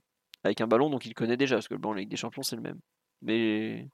Ah, ce, jeune doit faire venir Johnny Wilkinson au, au, parc, euh, au camp des loges pour euh, ajuster sa, qualité de pied. Jamais de la vie. Si Wilkinson était si fort que ça au pied, il aurait fait du foot. ah Les ballons Sport sont absolument extraordinaires. Euh, c'est une meurtrissure en ce qui me concerne qu'on passe sur des ballons euh, Kipsta, je crois, euh, la saison prochaine, donc des ballons, comment dire, discount en fait.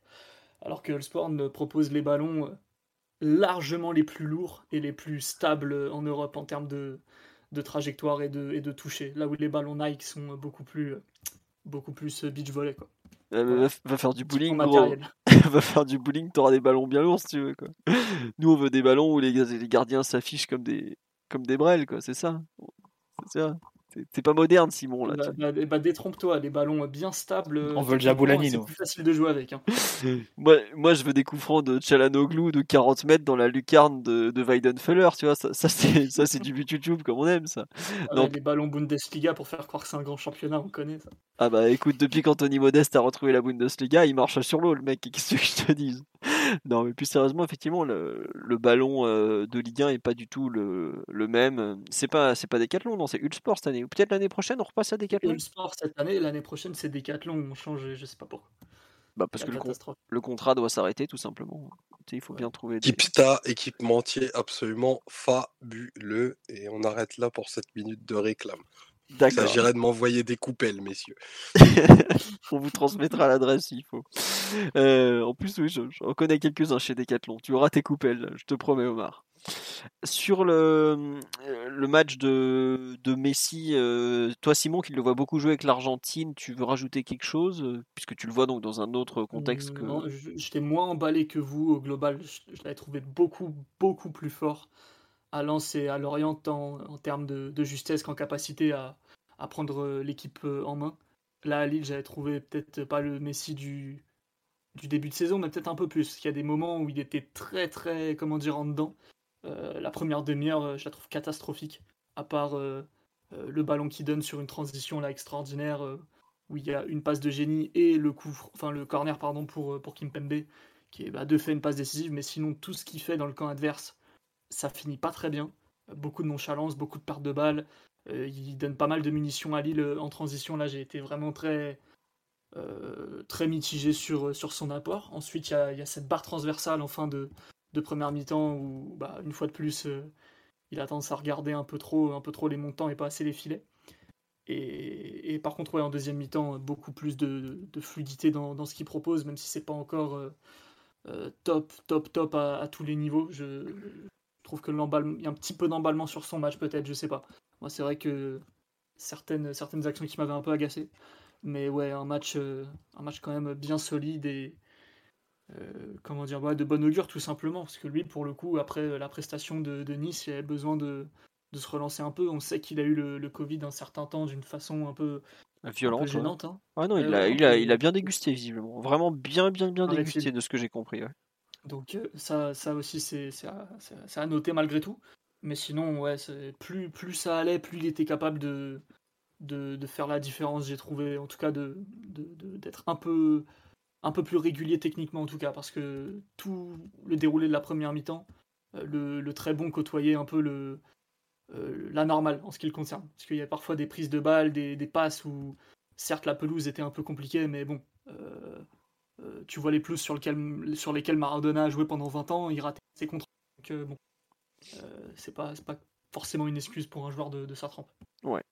Il y a une personne qui a dit Je comprends pas votre kiff sur Messi, il a joué 5 minutes. Euh, bah, si tu peux, il y a eu quelques. Euh, comment dire Quelques vidéos de highlights du, match du joueur, et sur 2 minutes concentrées, euh, condensées, même, j'ai envie de dire, tu peux voir à quel point il est capable de faire des choses que pratiquement personne ne sait faire dans le football. Omar a parlé de la passe pour Hakimi, notamment, qui est extraordinaire.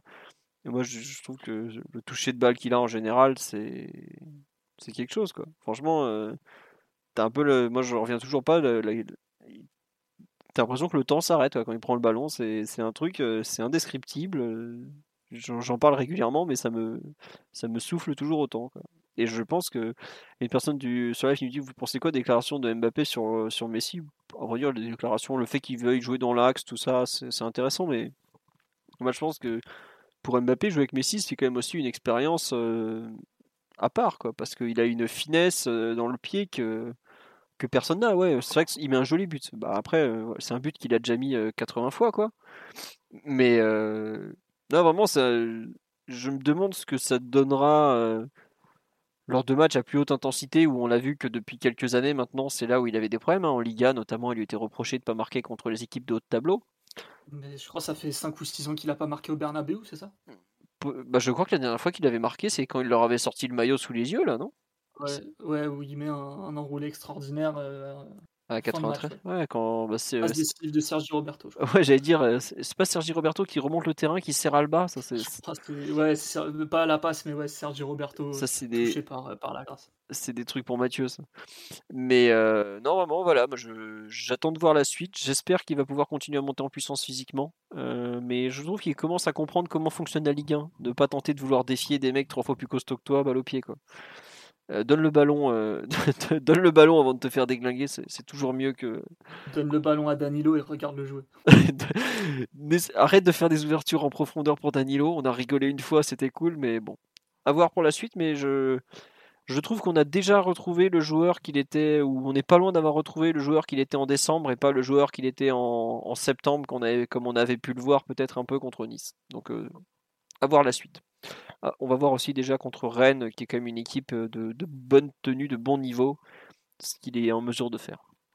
Et euh, on nous dit là, on nous parle de la réintégration de Neymar dans l'équipe euh, par rapport à Messi, Mbappé. Attendez, pour l'instant Neymar il s'entraîne même pas, il est même pas capable de faire une séance d'entraînement collective. Donc on va peut-être attendre un peu, on en reparlera quand, quand il sera temps d'en parler. Sur il est dans les temps quand même de la récupération. Oh bah il est temps, euh, il est totalement dans les temps Mathieu. Ne, me lance pas sur ça, tu sais très bien que ça va m'énerver encore. Qui fait le compte des semaines. il est pas dans les temps. On avait dit deux mois, c'était quand Saint-Etienne tu, vois là ça y est, là je vais m'énerver. Le lundi, euh, après. Deux mois avant qu'ils retrouvent les terrains, mais c'était plus de deux mois avant qu'ils posent le pied par terre en fait. Ils avaient annoncé après Saint-Etienne 6 à 8 semaines. Ce dimanche, ça faisait 10 semaines et ils s'entraînent toujours pas avec l'équipe. Mais ça, c'était sûr. Euh, sans jouer l'expert, euh, n'importe quel kiné t'aurait dit une torsion pareille avec son, son passif au niveau des chevilles. Jamais de la vie, il est compétitif et apte à être sur le terrain en 6 ou 8 semaines. Bah, je pense que là, euh, faut, fallait pas, fallait pas montrer trop d'espoir à ce niveau-là. Ouais, enfin, le, le mec. C'est toujours la, règle de l'entorse, 3 euh, jours, 3 semaines de 3 mois qui, qui marche une nouvelle fois. C'est. Bah, j'espère que ça sera pas 3 mois parce que sinon on le voit pas pour le bah, retour. On quasiment, hein, si, si, on est 10 semaines. On me demande si j'ai aimé son documentaire Netflix, je me suis pas infligé une opération de communication d'une heure et demie, ça va bien, attendez. Merci bien. J'ai vu ça contre mon gré. C'était totalement affligeant. Et Neymar Paye euh, parle d'argent donc 99% des séquences où il apparaît. Ouais. Vous, vous, savez. Voilà.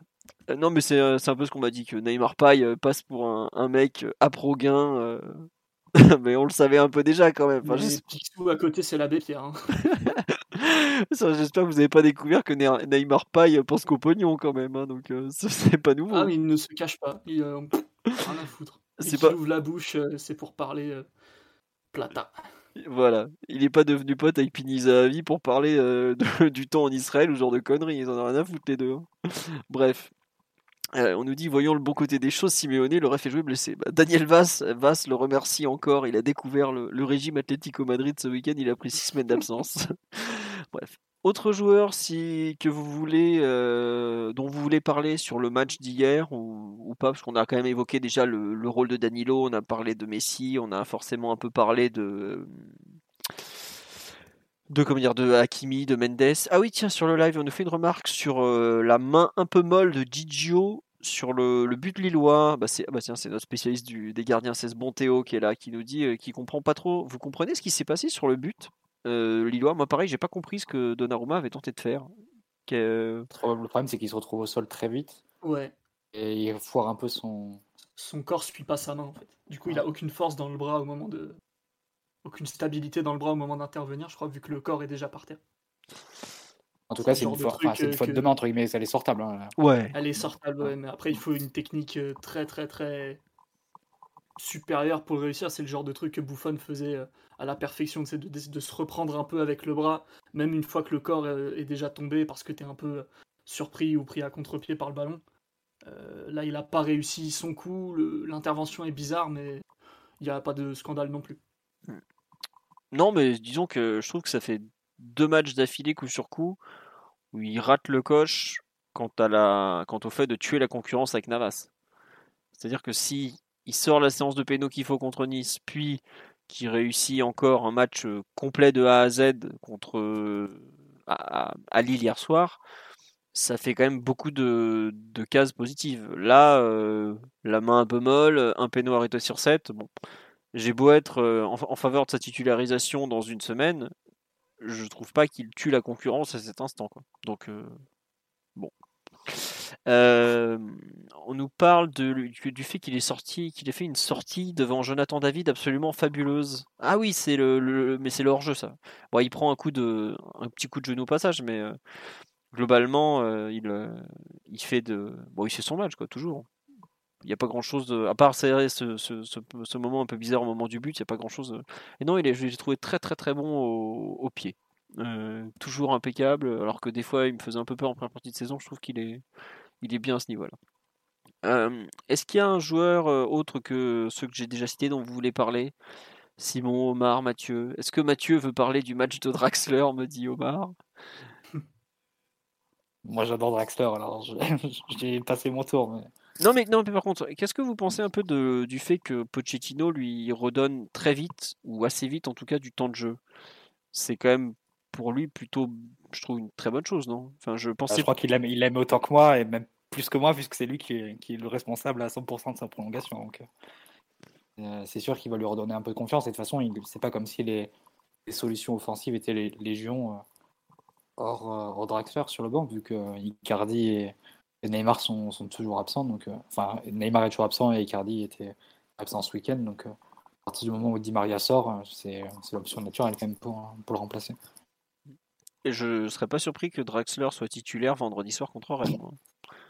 Si Di Maria n'est pas là, c'est sûr, oui. Ouais, non, mais même si Di Maria est là, je le vois bien, genre, oh, on va le protéger un peu, euh, comme ça, il donne du temps de jeu à Draxler, l'air de rien. Mm. Et effectivement, je préfère mille fois voir Draxler qu'Icardi en ce moment. Alors, il y a eu des fois, j'aurais pu dire le contraire, mais. C'est. Est-ce qu'il sera titulaire Est-ce que Draxler va réussir l'exploit d'avoir fait les deux quarts de finale contre le Bayern l'an dernier, le huitième aller contre le contre le Real cette année, voire le retour? C'est la capacité de ce jeune à, à ressortir du placard est, formidable, il faut quand même le signaler. il a quelques bons souvenirs face au Real, hein, avec Wolfsburg il y a bah oui. 5 ans, dans 6 ans même. Tu parles de la remontada euh, piteuse où il s'était fait éclater. je parle du match aller, je parle du match aller. Exceptionnel Draxler au match aller, en soutien. C'était qui la pointe à l'époque? C'était pas Max Kruse? Il coulé comme une chips au retour, comme à chaque fois. Bah non, il, il, était sorti sur blessure au bout de 20 minutes avant que la courante se déclare. Ah bah voilà, ah bah bizarre ça. Blessure de stress. c'était fragile. C'était un, un joueur fragile, Drax, tu sais. Il est bon. Le mental, c'est pas sa première qualité, tu vois. C'est pas lui son truc, c'est la, petite touche de balle, la remise, et tout ça. Tu le sais bien, c'est un technicien avant tout, quoi. Donc, bien euh, sûr, un poète même. Ah, mais totalement. Peut-être pas un poète, mais un, un, joueur techniquement très propre. Peut-être faudrait-il mettre un peu plus de moelle dans les os, mais ça c'est comme ça, c'est trop tard. À 27 ans, on ne changera plus. Quoi. 28 même, puisqu'il est de 93. Est-ce que vous voulez parler On nous dit effectivement Draxler a donné une passe décisive à Sarabia à Madrid. Oui, oui, oui, mais Draxler, enfin, il a quand même été champion du monde à, 20, ans, à 20 ans à peine. Hein, c'est pas n'importe quoi d'être champion du monde à 20 ans. C'est un joueur qui est pétri de talent. Après, vous avez vu depuis quand même pas mal d'années que, bon, quand ça chauffe un peu, vaut mieux pas trop compter sur lui. Quoi. Et je dis ça, je le savais déjà avant qu'il signe au PSG. Donc, mais bon. Au moins, il est doué techniquement, il est beau à voir jouer en général. Le problème, c'est qu'il y a des matchs qu'il faut, qu'il faut mettre un short pour citer euh, l'immense Greg Schneider. Voilà, c'est un peu ça des fois. Euh, sur le, le match d'hier, euh, on demandait, parlait du match de joueur soyeux, le Drax. Oui. Le match de Nuno, non? Vous voulez en dire quelque chose ou on a déjà tout dit On en est en ayant déjà un peu parlé tout à l'heure? En en ayant des... Mmh, ouais, on l'a un peu dit. Il a un petit peu patiné au niveau des appuis, notamment sur sur du jeu court, sur des prises de balles, mais tout, le concret autour, globalement, c'était de, très bonnes factures, j'ai trouvé.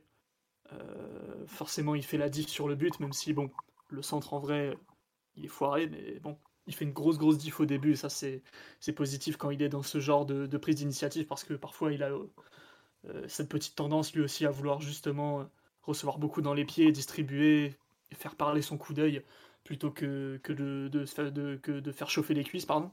Donc, euh, non, dès qu'il est un peu dans, dans, la prise d'initiative, je trouve ça très très intéressant.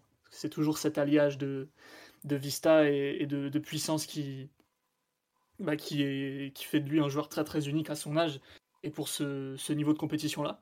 Donc, euh, non, vraiment très bien si, euh, s'il peut jouer libéré en tout cas. On lui souhaite. non, il n'y a pas une action qui vous a moi, il y a une action vraiment qui m'a choqué euh, en bien hein, défensivement. C'est l'espèce de, couverture euh, quand il traverse tout le terrain en diagonale. C'est quoi C'est en vers la 60e, 55e, 60e minute. J'ai pensé à Omar direct. J'ai fait Oh, ça, ça a dû lui plaire. Bon, je sais pas si tu l'as vu. Non, tu l'as pas vu en direct. Mais je crois que c'est la première fois qu'on le voit faire une couverture comme ça sur une action en profondeur. Euh, je sais pas ce que. Ah oui, avec. oui, oui, sur une contre-attaque. Ouais, exactement. Et bah, je mm. trouve que c'est un, un marqueur d'un joueur qui est en train de progresser mais défensivement. offensivement, je pense qu'il a mieux compris son rôle, savoir euh, bah, tu dois te débrouiller tout seul et tu fais parler ta puissance, tes jambes, tu, tu te débrouilles quoi. Et globalement, euh, c'est un peu ça depuis le match contre, contre Lyon d'ailleurs. Il s'en sort très très bien. Il, enfin, ça, il fait partie des joueurs de l'effectif qui sont autosuffisants. Il n'y en a pas tant que ça. Mais si en plus. À, chaque, match, il sort une action un peu. Ah euh, oui, il élimine un adversaire et ça, euh, on n'invente rien, mais pour, pour créer du danger, il faut quand même éliminer des joueurs et, avoir des joueurs comme ça qui sont capables de dépasser en un contre un et créer des supériorités. Ça facilite grandement tes, tes, offensives. Donc, euh, c'est clair qu'à chaque match, depuis, sur le mois de janvier, enfin, depuis le mois de janvier, il sort avec plusieurs actions décisives ou presque décisives, parce qu'elles ne sont pas toutes converties par les attaquants, mais se met en évidence à chaque fois et ce qui était des promesses sur, le, sur les six premiers mois euh, ressemble à un joueur qui commence un peu à crever l'écran quand même sur, les, sur ses dernières sorties. Donc, euh, avec des actions vraiment très tape à l'œil. Et... Bernat n'est pas invité en Ligue des Champions en tout cas. Donc, euh, de toute façon, c'est ça qu'il n'y a, pas trop le choix. Bon, il va falloir quand même faire très attention pour lui en Ligue des Champions parce qu'il y a des, toujours des points sur lesquels il, est perfectible et du moins qui, sur certains matchs de, la première partie de saison, il pu être pris à défaut. Par exemple, typiquement sur les situations de, centre venu de, côté opposé. avait un peu du mal à fermer le deuxième poteau, quelques hésitations avec Ipembe, on notamment, je crois, le match à Sarenne. Hein. On prend des buts euh, sur ces situations-là. Donc faudra qu'il faudra voir face à une équipe du Real qui centre aussi avec Kroos qui peut trouver ces zones-là. Donc euh, forcément, c'est pas comment dire, ça efface pas tous les domaines où il a une marge de progression encore et c'est logique. C'est un joueur que tu as envie d'apprécier et d'aimer auquel tu pardonnes un peu les, les, les moquements ou les limites qu'il peut avoir à l'instant T parce qu'il est encore très jeune, il, est, il ose et il joue avec pas mal d'insouciance, de fraîcheur et il apporte ce que les autres joueurs n'ont pas forcément. Tu n'as pas forcément cette capacité à éliminer dans, euh, et à passer des joueurs. Euh, tu l'as pas forcément évidemment au milieu et tu l'as pas non plus en attaque où voilà, les joueurs qui étaient Neymar, Messi, Di Maria ont quand même pas mal évolué l'âge aidant, donc euh, à cause de l'âge plutôt. Mathieu? Je pense qu'il a aussi pris ah. confiance en lui. Tu disais Philo, il s'est un peu libéré et il tente plus aussi dans, dans le 1 contre 1. Effectivement, il a des qualités physiques et aussi une signature maintenant, la capacité à ce qu'il a à s'emmener le ballon comme ça pied droit. Euh, qui surprend l'adversaire. Donc euh, voilà, c'est pas mal de, ressources et d'atouts aussi pour faire la différence, même tout seul et sans, beaucoup d'aide. Il y a sur le live, on me dit, mais il est devenu numéro 1 ou rien n'est définitif? Euh, Bernat, il n'a pas fait un match complet depuis bientôt 3 mois. Il va, avoir du mal à reprendre la place. Hein, là. Ça s'annonce euh, très très compliqué pour Bernat. Alors je pense qu'ils vont relancer forcément un peu Bernat en Ligue 1, lui redonner du temps de jeu. Et on l'avait vu par exemple, il était rentré les 10 dernières minutes contre Nice. Je ne serais pas surpris par exemple que Bernat soit titulaire contre Rennes, notamment parce que Nuno reste un, un joueur euh, dont l'excellent Jordan nous avait prévenu qu'il des fois il avait, il avait parfois des petits problèmes physiques. Est-ce qu'ils vont pas tenter un peu comme ça d'alterner pour un match où il y a, y a un peu de comment dirais-je de de, de, temps, enfin il n'y a pas beaucoup de temps, il n'y a pas beaucoup de temps de préparation, mais oui, euh, aujourd'hui il n'y a pas photo. Bernat est le remplaçant de Nuno et, et sur ce qu'on a vu depuis le début de la saison, c'est assez logique, non? Enfin, Je sais pas. Euh, non? Qu'est-ce que, enfin, pour moi, il n'y a, même pas de débat, non Oh oui, oui, là, je pense que c'est une question qui est, réglée déjà depuis, depuis quelques semaines. Enfin, je pense qu'aujourd'hui, tu as plus besoin des, des, des, actions pénétrantes et en bout de ligne qui est capable de te, de te donner Nuno que de la continuité dans la possession que, que t'apporte Bernat. Et puis c'est un joueur qui physiquement est quand même euh, meurtri. Euh, moi, je pense euh, qu'on en avait déjà échangé sur le sujet. Et je pense que 13 mois d'arrêt, il faut, il faut 5-6 mois en continu pour t'en remettre. Donc pour moi, c'est un joueur qui, faut déjà faire une croix sur cette, sur cette saison. Et puis de plus, je pense que l'option sur Nuno va être, va être levée et à juste titre. tu te retrouverais avec, avec un latéral gauche qui du coup a le temps, la marge de progression, des qualités intrinsèques supérieures au haut niveau, et un remplaçant qui a un salaire de, de Nabab, des accomplissements qui sont ce qu'ils sont au PSG, qui certes a une valeur marchande, donc qui pourrait se retrouver dans un, dans un deal, mais je ne suis pas sûr qu'avoir euh, faire cohabiter les deux est une, est une super idée. Moi, je, je serais bien entendu pour la version 3 de la purge dès l'été prochain. Il y a des faut savoir qu'Omar dirait exactement la même chose si le concurrent de Bernat s'appelait Yuri Berchiche. Hein. non, ça s'arrête quand même. pas Berchiche parce qu'il est espagnol aussi, donc allez hop, ça dégage. On est terminé, messieurs, faut partir. Non, mais oui, euh, on veut le retour d'Aliou Cissé, euh, formidable latéral gauche de, secours au milieu des, au début des années 2000.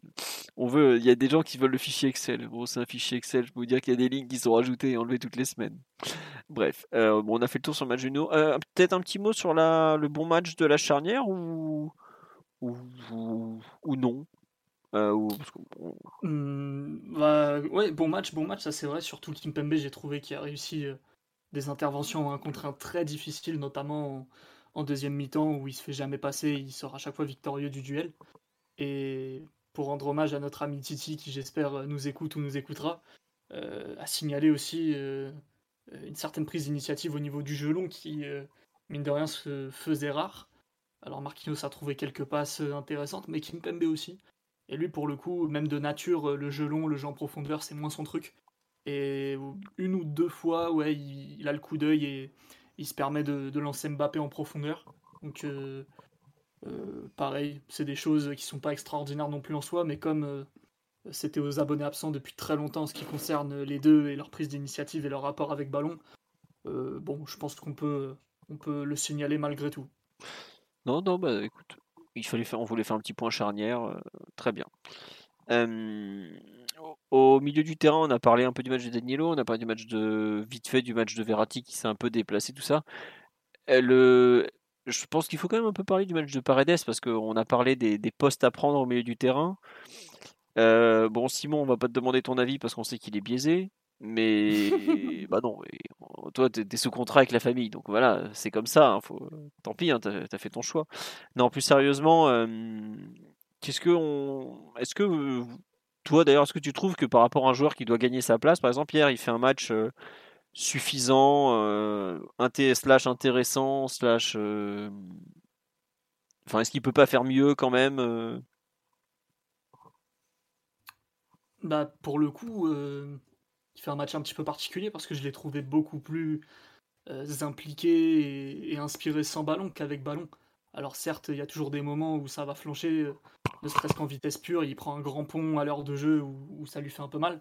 Mais sinon, avec sans ballon, pardon, je l'ai trouvé euh, plutôt très impliqué. Dès que, Lille a commencé à s'aventurer un peu dans notre camp, donc autour de la demi-heure de jeu, là d'un seul coup, il s'est mis coup sur coup à réussir plein d'interventions. Il y en a trois ou quatre dans la surface euh, avant la 40e où à chaque fois c'est lui qui prend la balle.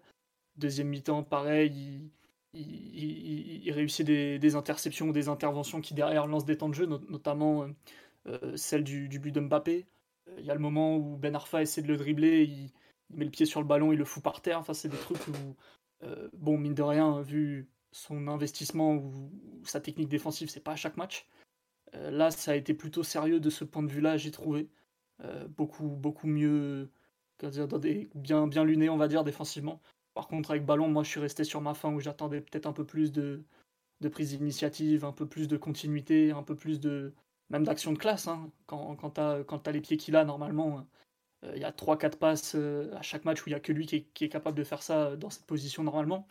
Là, il n'y a pas trop eu un petit peu en deuxième mi-temps où c'était quand même mieux.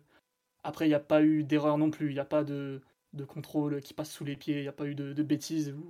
Parfois, il était un peu déconnecté mentalement. On avait, on a pu voir ça au cours de la saison. Euh, donc, euh, bon, un match, un match correct. Pas extraordinaire du tout, mais un match euh, correct sur une pelouse pas facile. Donc, pour lui, vu sa saison, c'est bon à prendre, j'ai envie de dire. Ouais, correct. J'avoue que pour un joueur qui doit aller chercher une place de titulaire, je trouve qu'il peut quand même faire un, un peu plus. Je pense notamment en premier mi-temps. il, il met trop de temps à rentrer dans le match. Ah ouais, non. Il a joué il a joué qu'à partir de la 25e. Euh, non, euh, je, ouais, voilà, commencer à jouer à la 20e, 25e. Euh, mon grand, on va pas t'attendre à chaque fois, quoi. Euh, on te dit merci pour l'honnêteté intellectuelle, je te rejoins. Moi, globalement, les débuts de match de, Paredes, des fois, il lui faut une mi-temps à rentrer dans la rencontre. Après, il a de la chance que ses concurrents brillent pas trop entre Herrera qui est blessé et Gay qui est à la canne.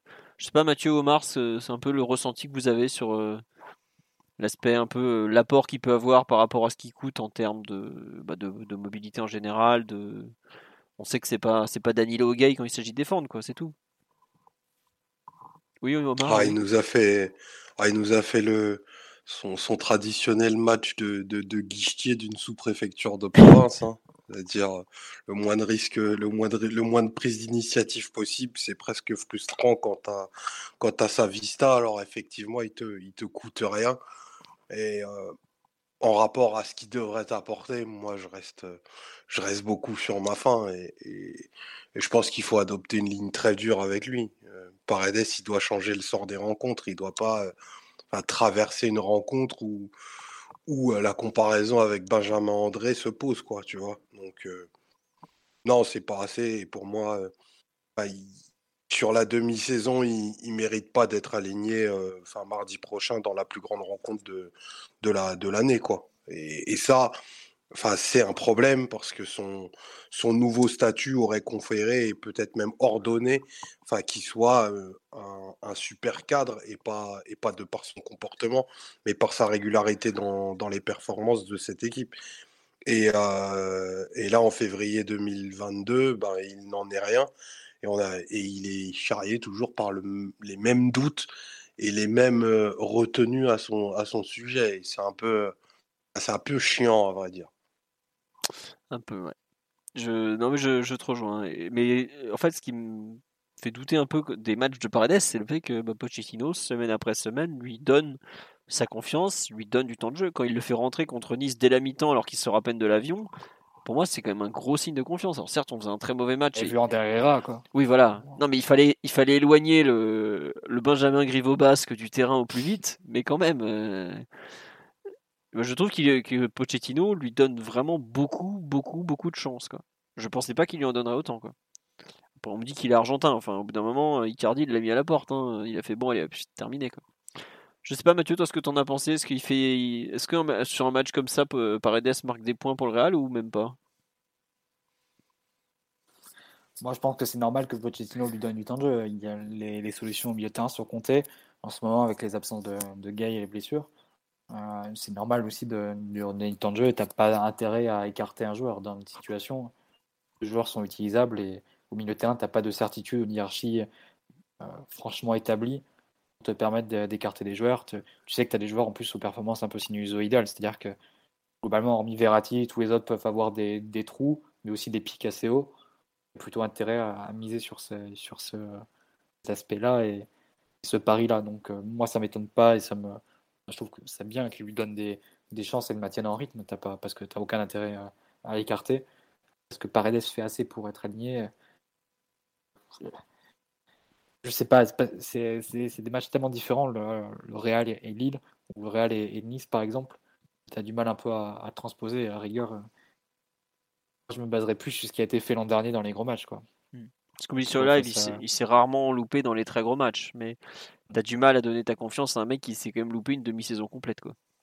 C'est sûr, c'est sûr, mais je comprends les, réticences et le fait que Paredes soit pas titulaire indiscutable au PSG, euh, vu l'état du milieu de terrain, c'est, un, ça marque un petit échec quand même pour lui parce qu'il y a quand même un, boulevard à, ce poste-là.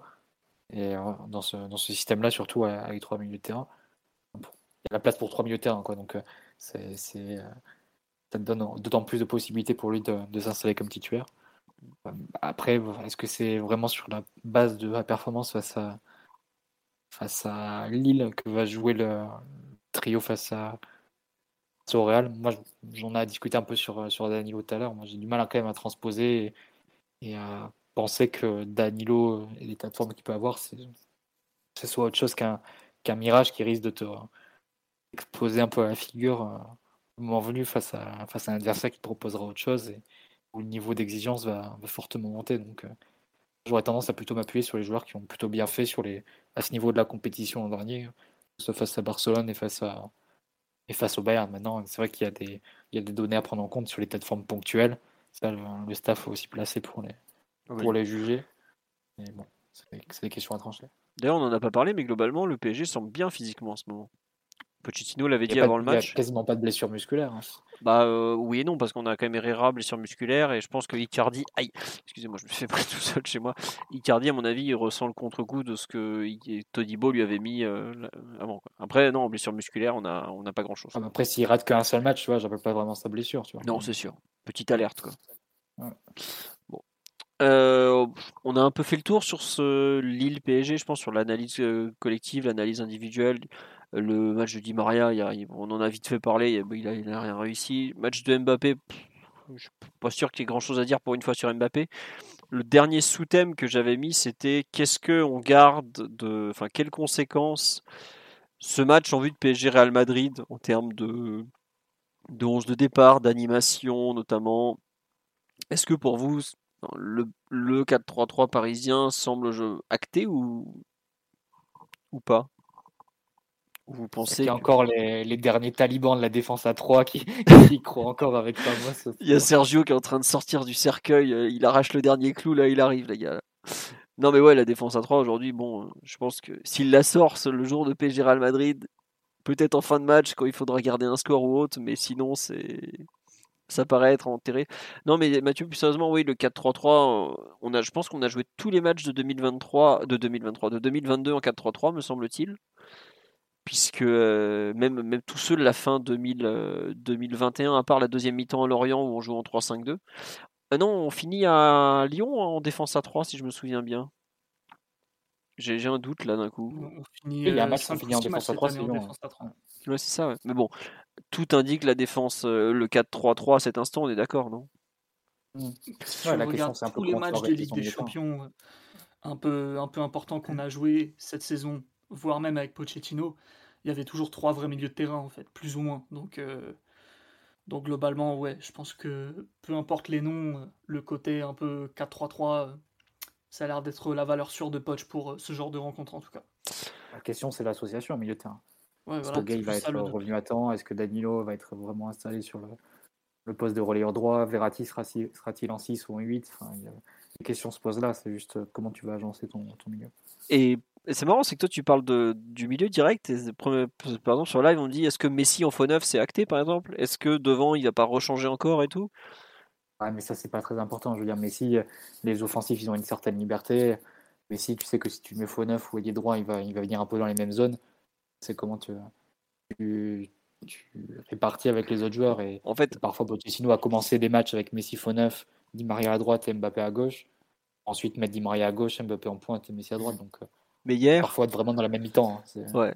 En fait, je dis ça, ça m'a fait sourire parce que ce matin, je crois que c'est dans l'équipe, disait ouais, Di Maria est incertain. Si c'était plus grave, euh, euh, ça pourrait profiter à Icardi. Et en fait, j'avoue, j'ai imaginé, je fais non mais jamais Icardi il peut débuter contre le Real quoi c'est ça, on a l'impression qu'il y a quand même des joueurs qui n'étaient pas là ce week-end, qui étaient là dans le match d'avant, qui sont pratiquement éliminés d'office. Quoi. Icardi notamment, tu vois la forme du moment, mec qui met pas un pied dans l'autre, tu, peux pas compter sur lui clairement. Herrera, je crois qu'il n'a pas fait un bon match en 2022. Pareil, monsieur terminé, vous faites de la place à quelqu'un d'autre. Je trouve qu'en fait le match d'hier, où globalement il n'y a pas un joueur qui est en dessous, donne une vraie crédibilité à ces joueurs-là pour la suite en fait. C'est plus dans ce sens-là où, alors le plan de jeu sera différent, le Real va pas jouer comme Lille évidemment, hein, même si euh, les deux ont une vraie capacité à, être, à faire très mal en transition. Mais je trouve que le match d'hier a donné beaucoup de crédit au 11 de départ. Peut-être qu'on le regrettera. Toi Mathieu, tu, tu le redoutes déjà. Mais en fait, tu gagnes des points parce que tu as, fait partie d'une équipe qui a été bonne en fait. Je sais pas si vous vous rappelez un peu, c'est ce que disait Tourelle après euh, quand on avait gagné 3-0 contre le Real avec une équipe un peu de briquet de broc. Hein. Je sais pas si vous vous rappelez, ce jour-là, on jouait avec euh, Di Maria, euh, Icardi et Sarabia en attaque par exemple. Et il dit Ah, mais attendez, les mecs étaient pas là, bah, ils n'étaient pas dans l'équipe qui a gagné 3-0, et c'est à eux un peu maintenant de reprendre leur place. Là, on a un semblant de référence de 2022. Et pour ceux qui n'étaient pas là, il reste plus qu'un match pour reprendre une place. Alors, comme j'ai dit tout à l'heure, Danilo, pour moi, il est, il est out contre Rennes parce qu'il sera suspendu. Il faut que je confirme, mais normalement il n'est pas là. Donc ça va forcément donner une place au milieu de terrain à quelqu'un d'autre. Mais je trouve que le fait d'être dans cette équipe ce dimanche soir pour globalement le meilleur match des allez, deux derniers mois, et pour, et pour les joueurs présents, peut-être pas une garantie d'être là dans l'équipe euh, contre le Real, mais pas loin quand même. Alors après, on sait qu'avec le PSG, tu peux avoir des Covid, des blessures, euh, voilà tout. on va voir comment ça se finit. Mais je trouve que pour les 11 qui ont débuté la seconde période, peut-être même plus que pour les 11 qui ont débuté le match, cette rencontre, elle change peut-être un peu les, choses parce que c'est les 11 qui ont, qui ont fait de, qui ont été bons ensemble en fait. Quoi. Et euh, offensivement, on en a parlé pendant 1h40, on n'a pas tout réussi, mais c'était peut-être l'équipe la plus cohérente du moment. Est-ce que c'est pas justement euh, la cohérence que, que Pochettino cherche aujourd'hui, euh, alors qu'il n'en a pas eu, il n'en a pas vu beaucoup cette saison. C'est un peu. Hier, à l'issue du match, je me disais, mais je ne sais pas ce qu'il va garder, ce qu'il avait mis en tête, parce qu'il ne regarde pas forcément un match comme nous. Hein. ça dépend aussi de ce qu'ils ont, ce qu'ils ont vu en face, ce qu'ils ont vu de leur côté, tout ça. Mais je me demande si c'était pas le bon match pour être dans l'équipe pour, pour tous ces joueurs-là. Je sais pas, Omar ou Simon, ce que vous en pensez, ou Mathieu aussi. Oui, Omar? Bah, Je pense que tu peux pas faire fi de la consistance qui a été proposée hier quand pendant tant de semaines tu étais, poussif, quand tu as eu de nombreux ajustements, parfois même en, cours de match, pour retrouver pardon, un peu de, un peu au milieu et un peu de qualité dans tes, dans tes enchaînements. Donc forcément, la rencontre, elle tombe à point nommé. Et ceux qui ont animé la rencontre et les grands acteurs, pour moi, ils partent avec, ils partent avec un train d'avance. Et, et, quand bien même il s'est passé des grandes performances européennes à l'échelle historique, même pour le niveau du PSG, pour des joueurs comme, comme Paredes et, les autres. Donc moi, je pense vraiment que, allez, on a quasiment 10 sur 11 des joueurs qui ont démarré hier seront sur la feuille de match au coup d'envoi au parc dans, dans 8 jours, tu vois. Je... Moi, je te rejoins. Bah, je pense même 11. Il n'y a hein. pas de. Ah, j'ai un petit doute pour Gay, tu vois. Je pense que, je pense que Gay Fit, il, rentre dans l'équipe, il rentre dans l'équation pour un peu chasser Kroos, notamment. mais ouais, on n'est pas loin de enfin, non pas de la vérité, mais les propos, les propos qu'a tenu Pochettino euh, en après-match euh, au micro de Thierry Henry en parlant du, du, comportement, euh, de l'équilibre qui a été trouvé. Enfin, c'est pas neutre de les dire à, à ce moment-là, et c'est pour ça que je pense qu'il y aura, aura pas beaucoup, aura pas beaucoup d'ajustements. Après, Pochettino a quand même surpris, il me semble, dans ses, dans ses compos. Celle, celle avant le Barça, notamment à l'aller, était. Je crois qu'il y avait quand même eu une surprise. Hein. On oui, Keane. pas forcément à Keane, ce poste, sur ce poste excentré. Et, a joué offensif sa très bonne... Barça face au Bayern. Ouais, et du coup, cette très bonne lecture des, des, rapports de force et des, et des match-up ont, payé. Donc, il n'est pas, il pas à l'abri de, de ce genre de petits coups, même si c'est vrai que Pochettino passe de la vie de tous désormais pour un, pour un coach qui est vraiment euh, tout sauf vaillant, euh, courageux et, proactif sur les, sur les rencontres. Euh, enfin, il a quand même servi quelques, quelques grosses prestats européennes et, il serait bon de s'en souvenir. Donc voilà, mon, opinion, c'est que je pense qu'on a 10, 10 joueurs sur 11 pour le, pour le Real, mais pas à l'abri que, que Pochettino nous fasse un petit coup. Mathieu, tu veux compléter ou pas?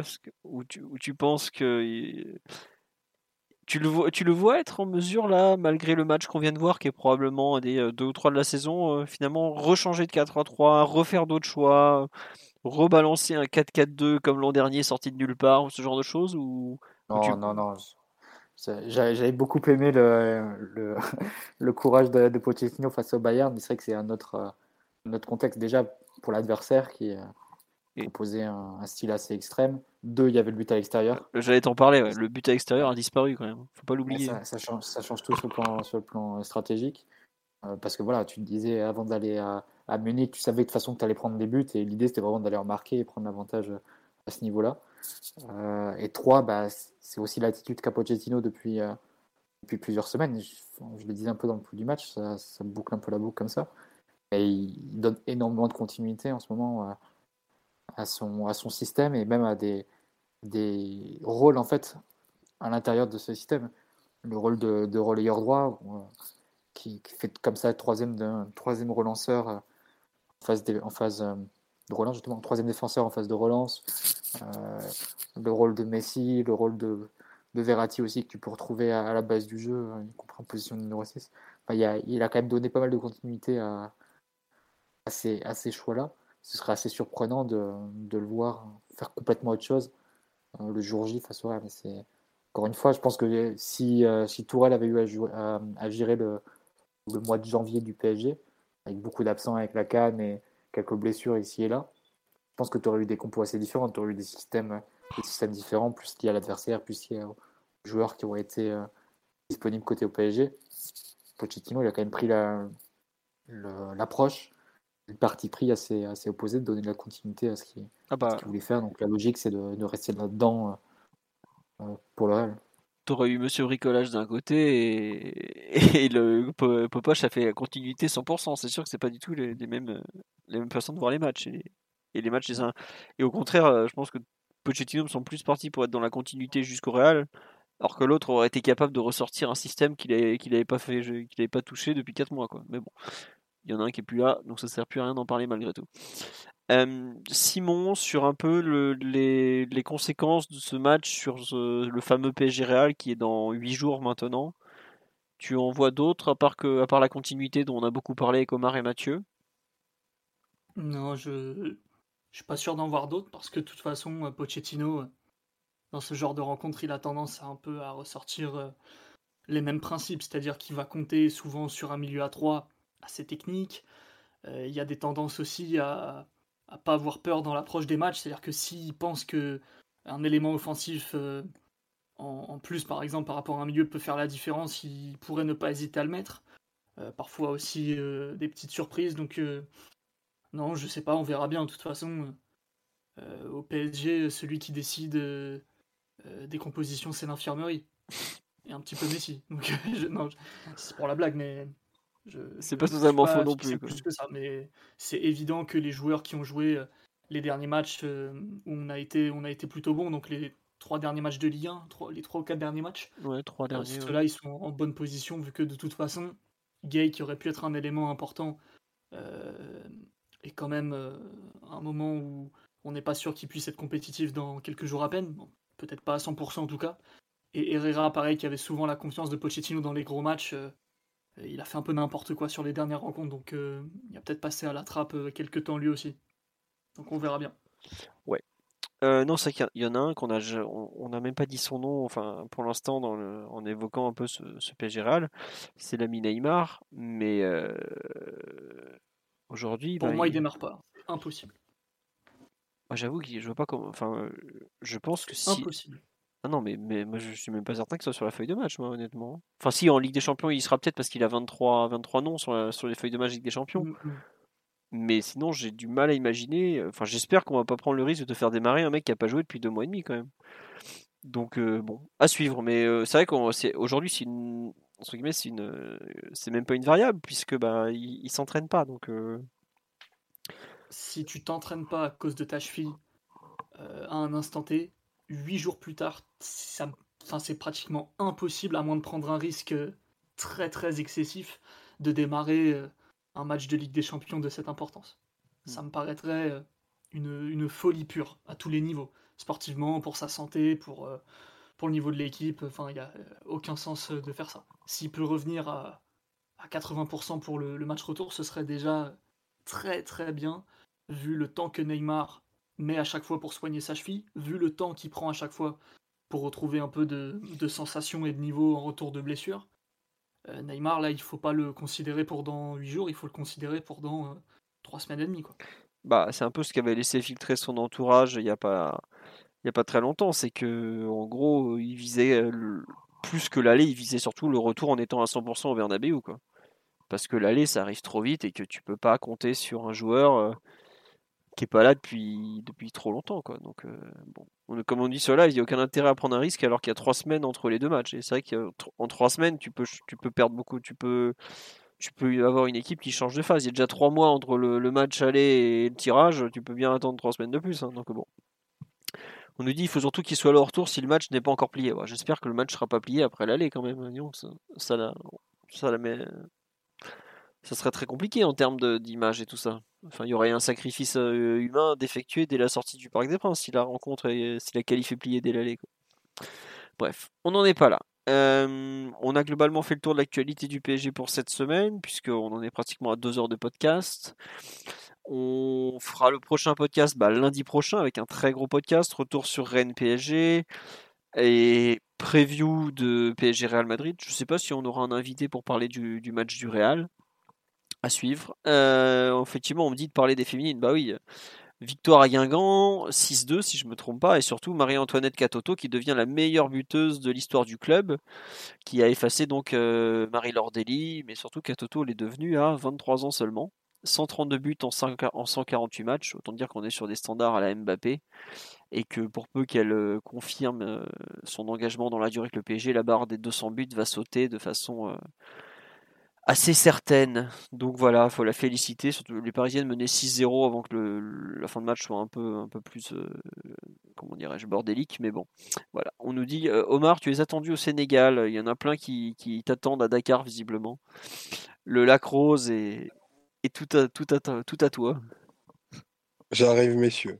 J'aimerais bien, en tout cas.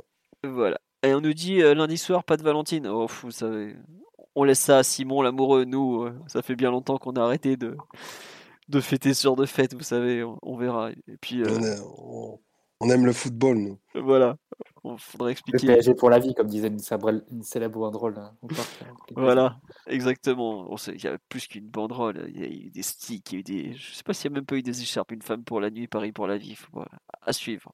Bref, et le retour visiblement de Keira Amraoui en équipe de France, ce qui fera plaisir à certaines parisiennes au passage, mais bon.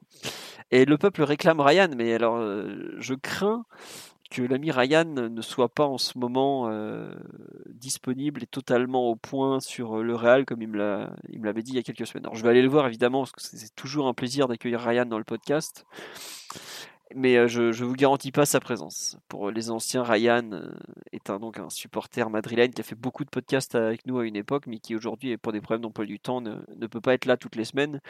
On l'embrasse en tout cas et on, espère qu'il va bien.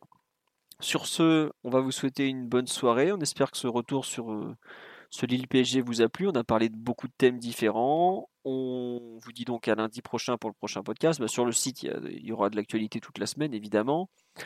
Euh, le Tipeee est toujours d'actualité. Si vous voulez nous aider, ce sera avec grand plaisir. Euh, on nous dit que le groupe vit bien, mais le groupe vit très bien. Euh, toujours.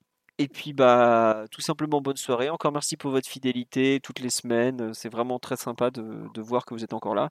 Si vous voulez faire découvrir le podcast à des amis à vous, il y a Antoine qui vous a fait des petites capsules un peu de certaines discussions qu'on a dans le podcast. Donc, on vous les poste sur le compte YouTube de, de Culture PG. C'est des vidéos de 4 minutes qui donne un peu le ton du podcast et tout ça. Donc voilà, merci à lui, merci à François qui fait la relecture aussi au passage. Bonne soirée à tous, on vous fait des gros bisous et très bientôt. Ciao ciao tout le monde. Ciao, belle soirée à tous. Bonne nuit et bisous. Voilà, à bientôt. When you make decisions for your company, you look for the no-brainers. And if you have a lot of mailing to do, Stamps.com is the ultimate no brainer. It streamlines your processes to make your business more efficient, which makes you less busy. Mail checks, invoices, legal documents, and everything you need to keep your business running with Stamps.com. Seamlessly connect with every major marketplace and shopping cart. Schedule package pickups and see your cheapest and fastest shipping options from different carriers with rates up to 89% off USPS and UPS rates. And with the Stamps.com mobile app, you can take care of mailing and shipping wherever you are. Make the same no-brainer decision as over 1 million other businesses with Stamps.com. Sign up with Code PROGRAM for a four-week trial, plus free postage and a free digital scale. No long-term commitments or contracts. That's Stamps.com. Code PROGRAM.